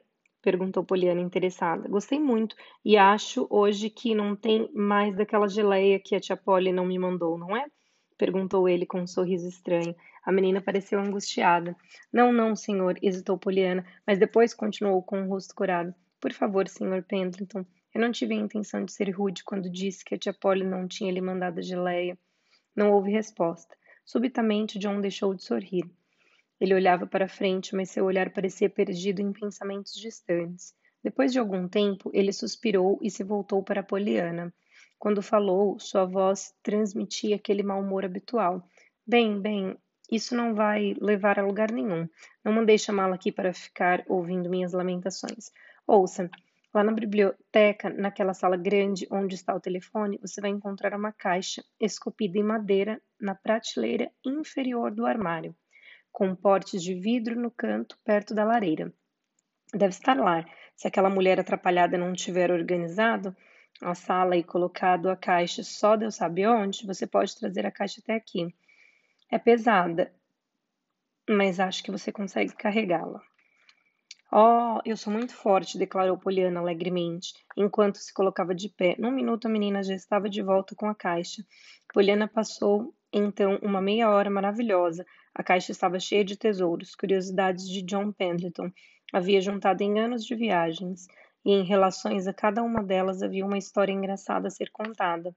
Fosse sobre as peças de jogo de xadrez esculpidas cuidadosamente na China ou sobre uma pequena estátua de jade na Índia. Foi depois que ouvir a história sobre a estátua que Poliana murmurou tristemente. É, acho que vale mais pegar um menino da Índia para cuidar, um que acredita que Deus está nessa boneca de pedra, do que cuidar de Jimmy Ben, um menino que sabe que Deus está no céu. Não posso deixar de desejar que elas estivessem ficado com Jimmy também, junto com os meninos da Índia. John Pendleton parecia não ouvir mais uma vez. Olhava para a frente, perdido em pensamentos, mas logo se recompôs, pegou outro objeto e passou a contar a sua história. De fato, a visita estava sendo muito agradável. Entretanto, antes que ela chegasse ao fim, Poliana percebeu que eles não estavam falando apenas sobre as curiosidades maravilhosas guardadas na bela caixa de madeira. Estavam falando dela própria, de Nancy, de Tia Polly e de sua vida cotidiana. Estavam conversando até mesmo sobre como era a vida de Poliana quando ela morava na distante cidade do oeste. Quando estava quase na hora de a menina ir embora, o homem disse com uma voz que Poliana nunca ouvirá sair da boca do rabugento Sr. Plento. Menina, quero que venha me ver sempre. Você virá? Eu sou muito solitário e preciso de você. E ainda existe outra razão, que vou lhe dizer também. No começo, no dia em que soube que você era. Pensei que não queria que viesse mais, você me lembrou de algo que por longos anos eu tentei esquecer. Assim eu disse a mim mesmo que não queria vê-la, nunca mais. E sempre que o médico me perguntava se podia trazê-la aqui, eu respondia que não. Mas depois de algum tempo percebi que eu queria muito vê-la e que não vê-la me fazia recordar ainda mais aquilo que eu tanto queria esquecer. Por isso agora quero que, que venha sempre. Você pode fazer isso, menina? É claro que sim, Sr. Pendleton, disse Poliana com os olhos radiantes de solidariedade pela tristeza do homem deitado de costas sobre o travesseiro diante dela. Eu vou adorar vir aqui. Muito obrigada, disse John Pendleton amavelmente. Depois do jantar naquela noite, Poliana, sentada na varanda dos fundos, contou para Nancy tudo sobre a caixa maravilhosa do Sr. John e sobre as curiosidades extraordinárias que ela continha. Imagine só mostrar todas essas coisas para você e contar todas essas histórias suspirou Nancy. Logo, ele que costuma ser tão rabugento e nunca fala com ninguém, ninguém. Oh, mas ele não é rabugento por dentro, né? Só por fora, disse Poliana rapidamente, defendendo o homem com lealdade. Não sei por que todo mundo acha que ele é malvado. Se o conhecessem, não pensariam assim. Mas nem a tia Polly gosta muito dele. Ela não queria que eu levasse a geleia, você sabe, porque tinha medo de que ele pensasse que ela tivesse mandado. Ela deve ter lá os seus motivos para isso. Nancy deu de ombros. Mas o que me surpreende é como ele gostou de você, senhorita Poliana. Sem querer ofender, é claro, mas ele não é do tipo que costuma gostar de crianças. Não é, não. Poliana sorriu contente. Pois gostou, Nancy, assinou a menina com a cabeça. No começo pode até ser que não gostasse. Hoje mesmo ele me contou que pensou que não queria me ver nunca mais, porque eu lembrava uma coisa que ele queria esquecer, mas depois. O que? interrompeu Nancy, excitado. Ele disse que lembrava uma coisa que ele queria esquecer. Sim, mas e depois? O que será essa coisa? insistiu Nancy interessada. Ele não me contou, só disse que era uma coisa. Que mistério! exclamou Nancy com a voz tremendo de, de emoção de animação. Foi por isso que ele gostou de você logo de cara. Ó, oh, senhorita Poliana, é como se fosse um livro. Eu já li muitos livros assim. O Segredo de Senhora Maud, O Herdeiro Desaparecido, Oculto durante anos, todos cheios de mistério e coisas assim. Meu Deus, imagina só a história de um livro acontecendo debaixo do meu nariz e eu o tempo todo sem entender disso. Agora me conte tudo, senhorita Poliana, tintim por tintim. Foi por isso que ele gostou tanto de você, menina. Foi por isso, sim. Mas não foi assim, disse Poliana. Ele nem sabia quem eu era até o dia em que levei a geleia de mocotó e tive que explicar que não tinha sido a tia Polly que tinha me mandado. E, de repente, Nancy deu um pulo e juntou as mãos. Oh, senhorita Poliana, já sei, já sei, exultou ela muito empolgada. No instante seguinte, ela estava outra vez sentada ao lado de Poliana. Diga, responda com sinceridade, pediu Nancy animada. Não foi depois de saber que era sobrinha da senhorita Polly que ele disse que não queria nunca mais ver você? Oh, sim, eu contei da última vez que o vi, quando levei a geleia, e ele me disse isso hoje. Como eu pensei, disse Nancy triunfante, e a senhora Polly não queria mandar a geleia para ele, não foi? Foi. E você disse para ele que ele não tinha, que ela não tinha mandado. Sim, eu. E ele começou a agir de modo estranho depois que soube que você era sobrinha dela, não foi? Bem, sim. Ele ficou um pouco esquisito mesmo, admitiu Poliana pensativa. Nancy deu um longo suspiro. Então já entendi tudo, tenho certeza. Agora me ouça. O senhor John Pennington foi namorado da sua tia Polly anunciou solenemente enquanto espiava receosa por cima do ombro. Não pode ser, Nancy. Ela gosta, ela não gosta dele, objetou Poliana. Nancy olhou para a menina com espanto. É claro que não. Essa é a questão. Poliana demonstrava ser muito confusa e Nancy, respirando fundo, preparou-se para contar toda a história. Foi assim: antes de você chegar, o Sr. Tom me contou que há muitos anos a senhora Polly teve um namorado. E eu não acreditei. Como assim a senhora Polly com um namorado? Mas o senhor Tom insistiu e ainda disse que o homem vive aqui na cidade. Agora eu sei, é claro que esse homem é o senhor John. Ele não tem um mistério na vida? Não vive fechado naquele casarão sem falar com ninguém? Não agiu de modo estranho quando descobriu que você é a sobrinha da tia Polly e agora não confessou que você lembra alguma coisa e queria esquecer? Até um cego pode ver que é por causa da senhora Polly. Além disso, tem o fato de ela não querer mandar a geleia. Oh, senhorita Poliana, está claro como a luz do dia. Está sim, é claro que está. Oh, exclamou Poliana com os olhos arregalados de espanto. Mas, Dance, se eles se amassem, já teriam feito as pazes há bastante tempo. Por que ficaram sozinhos todos esses anos? Eu acho que eles ficariam contentes de fazer as pazes. Nancy olhou desdenhosamente para Poliana. Acho que você não entende nada de namorado, senhorita Poliana. Ainda é muito nova para isso. Se existe alguém no mundo que não jogaria o seu jogo do contente, são os apaixonados brigados. E é isso que eles são. Ele não é rabugento. E ela não.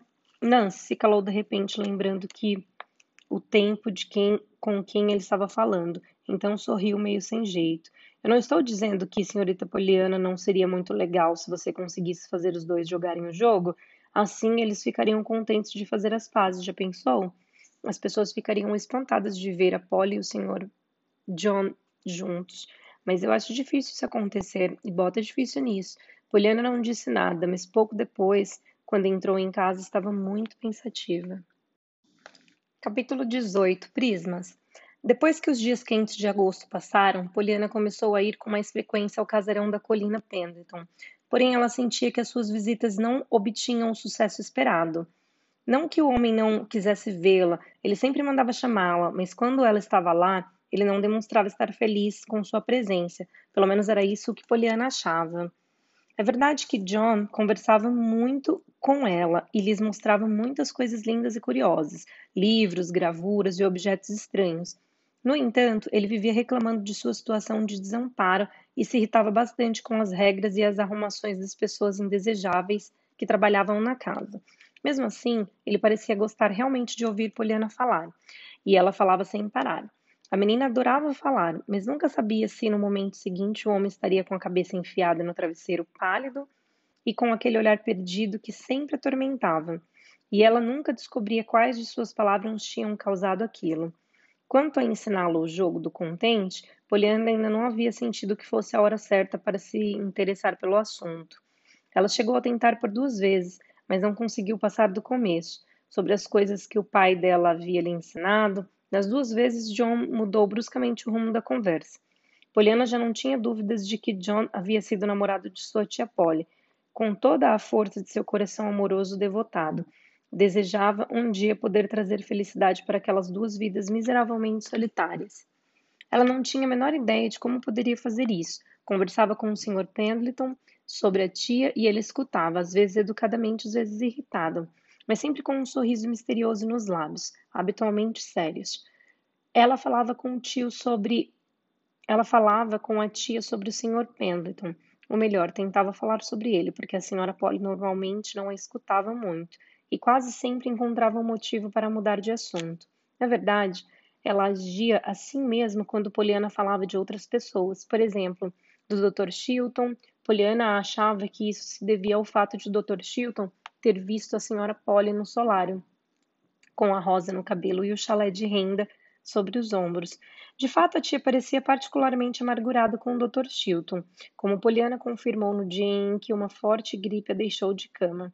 Se você não melhorar até a noite, vou mandar chamar o médico, disse tia Polly. Vai, então eu vou piorar, murmurou a menina, pois adoraria que o Dr. Chilton viesse me ver. Poliana ficou surpresa com a estranha expressão que surgiu no rosto da tia. Não será o Dr. Chilton, Poliana, disse a senhora Polly gravemente. O Dr. Chilton não é o médico da nossa família. Se você piorar, vou mandar chamar o Dr. Warren.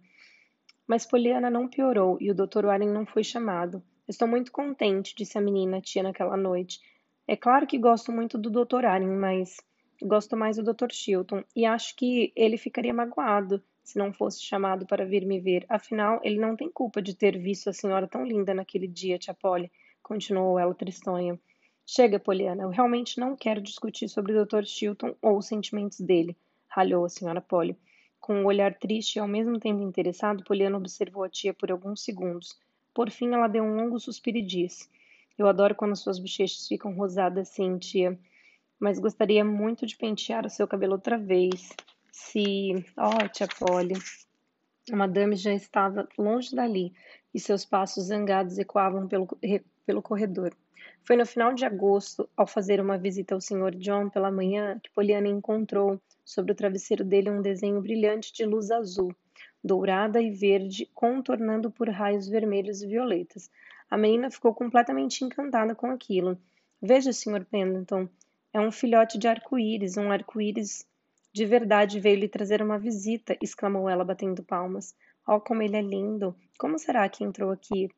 O homem riu com pouca vontade. Naquela manhã, para não perder o costume, John não estava muito bem com a vida. Eu acho que entrou pelo vidro do termômetro que está ali na janela, disse com um ar cansado. O sol bate nele durante toda a manhã. Oh, é tão bonito, Sr. John Pendleton. É o sol que faz isso? Nossa, se o termômetro fosse meu, ia ficar o dia inteiro onde o sol batesse. E que proveito você iria tirar dele então? riu o homem. Como iria saber a temperatura se o termômetro ficasse no sol o dia todo? Eu não me importaria, respondeu Poliana, fascinada com as lindas cores de arco-íris sobre o travesseiro, como se alguém que pudesse viver o tempo todo num arco-íris fosse se importar com a temperatura. O homem riu novamente. Ele observava com curiosidade a expressão de encantamento no rosto da menina. De repente, ele teve uma ideia e tocou a campainha que ficava ao lado da cama. Nora, disse ele quando a empregada apareceu à porta, Traga-me um daqueles candelabros que estão em cima da lareira da sala da frente. Sim, senhor, murmurou a mulher. Estranhando o pedido do patrão, pouco depois ela estava de volta. Um tilintar musical invadiu o quarto enquanto ela se dirigia para a cama. Os sons vinham dos pingentes de cristais pendurados no antigo candelabro que, estava, que ela segurava.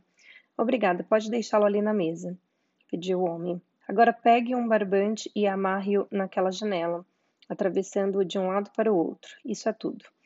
Obrigada, disse ele depois de a mulher seguir as suas instruções. Quando a empregada deixou o quarto, John olhou sorridente para Poliana, que observava tudo admirada. Agora, por favor, traga o candelabro aqui, Poliana. Segurando-o com duas mãos, a menina levou com cuidado o objeto até o homem. Ele começou a retirar os pingentes um a um, até que doze deles estivessem lado a lado sobre a cama. Agora, minha querida, pegue esses pingentes e pendure-os naquele barbante que Nora amarrou na janela. Se você realmente quer viver num arco-íris, vamos fazer um arco-íris para você. Poliana ainda não tinha pendurado nem três dos pingentes da na janela, iluminada pelo sol, e já pôde ver uma amostra do que ia acontecer. Estava tão encantada que mal controlava os dedos trêmulos e tinha dificuldade para pendurar os pingentes restantes.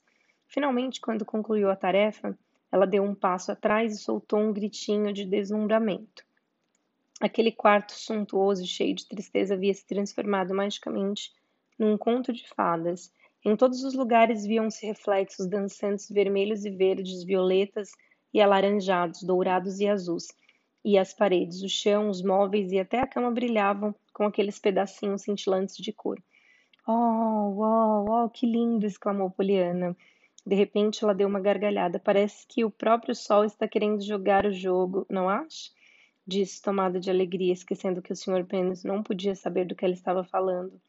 Oh, como eu queria ter essas coisinhas luminosas. Eu adoraria mostrar isso para a tia Polly e para a Sra. Snow e para muitas outras pessoas. Elas ficariam muito contentes. Acho até que a tia Polly ficaria tão contente que seria capaz de bater uma ou duas portas, não acha? O Sr. Pennington riu. Bem, pelo que me lembro da sua tia, a senhorita Poliana, devo dizer que seria preciso mais do que alguns prismas na luz do sol para que ela batesse portas de tanta alegria. Poliana olhou para ele, depois suspirou lentamente. Oh, esqueci. O senhor não conhece o jogo, só me lembrei disso agora. E por que você não me conta como é? Havia chegado o momento, finalmente Poliana conseguiu falar sobre o jogo e contou tudo desde o começo, desde as amuletas que viram que vieram no lugar da boneca. Enquanto falava, ela não olhava para ele. Seus olhos estavam fixos nas cores dos pingentes de prisma dançando ao sol. Isso é tudo, suspirou ela quando terminou. Agora já sabe por que eu disse que o sol estava tentando jogar o jogo. Eles ficaram em silêncio durante alguns segundos. Depois, uma voz baixa e oscilante vindo da cama disse: Talvez, mas acho que o prisma mais belo de todos é você, Poliana.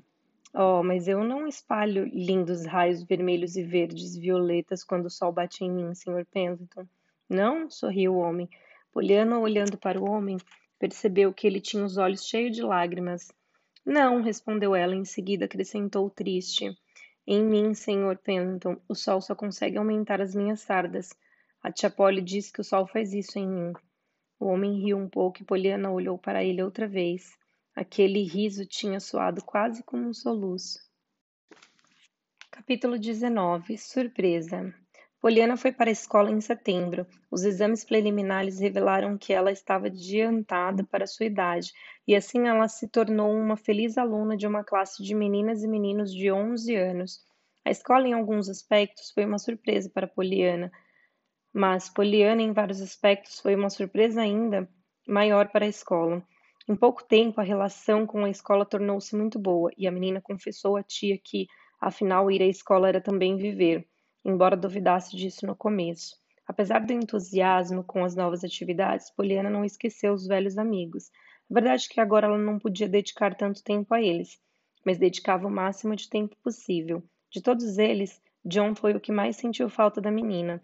Num sábado à tarde, ele conversou com ela sobre isso Escute, Poliana, você gostaria de vir morar comigo? perguntou ele um pouco paciente. Quase não vejo mais ultimamente. Poliana riu.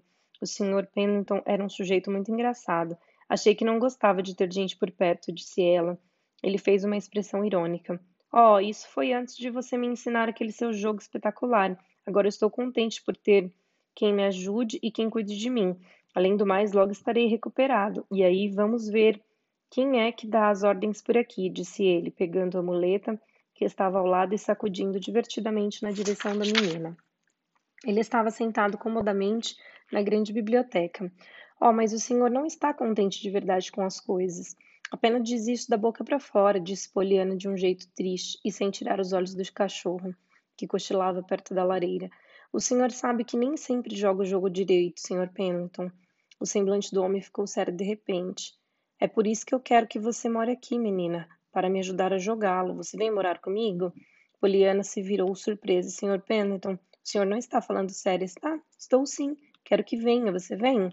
Poliana pareceu angustiada. Ora, Sr. Pennington, eu não posso. O senhor sabe que não posso. Eu sou da tia Polly. Alguma emoção desconhecida atravessou rapidamente o rosto do homem. Emoção que Poliana não pôde esconder. Ele ergueu a cabeça furioso. Não é mais dela do que. Ele hesitou. Talvez ela deixasse você vir morar comigo, concluiu ele de um jeito mais gentil. Você viria se ela deixasse? Poliana franziu a testa, mergulhada em pensamentos. Mas a tia Polly tem sido tão boa para mim, disse ela bem devagar. E ela cuidou de mim quando eu não tinha ninguém, a não ser as senhoras da Associação Beneficente. E, novamente, um espasmo estranho atravessou o rosto do homem. Dessa vez, no entanto, quando ele falou, sua voz era baixa e triste. Poliana, há muitos anos eu amei muito uma pessoa. Tinha esperança de algum dia trazê-la para esta casa. Imagina como seríamos felizes juntos no nosso lar, felizes para sempre. Sim, disse Poliana, com os olhos brilhando de compreensão. Mas bem, eu nunca trouxe para cá. Não importa a razão, eu só não trouxe. E isso é tudo. Desde então, esta grande pilha de pedras cinzentas tem sido uma casa, mas não um lar. É preciso da mão e do coração de uma mulher, ou da presença de uma criança para construir um lar. Poliana e eu não tenho nada disso. Você vem para cá, minha querida? Poliana ficou de pé, o seu rosto estava iluminado. Sr. Pendleton, o senhor está dizendo que por todos esses anos gostaria de ter tido a mão e o coração dessa mulher? Bem, sim, é isso mesmo, Poliana. Oh, estou tão contente, então está tudo bem, comemorou a menina.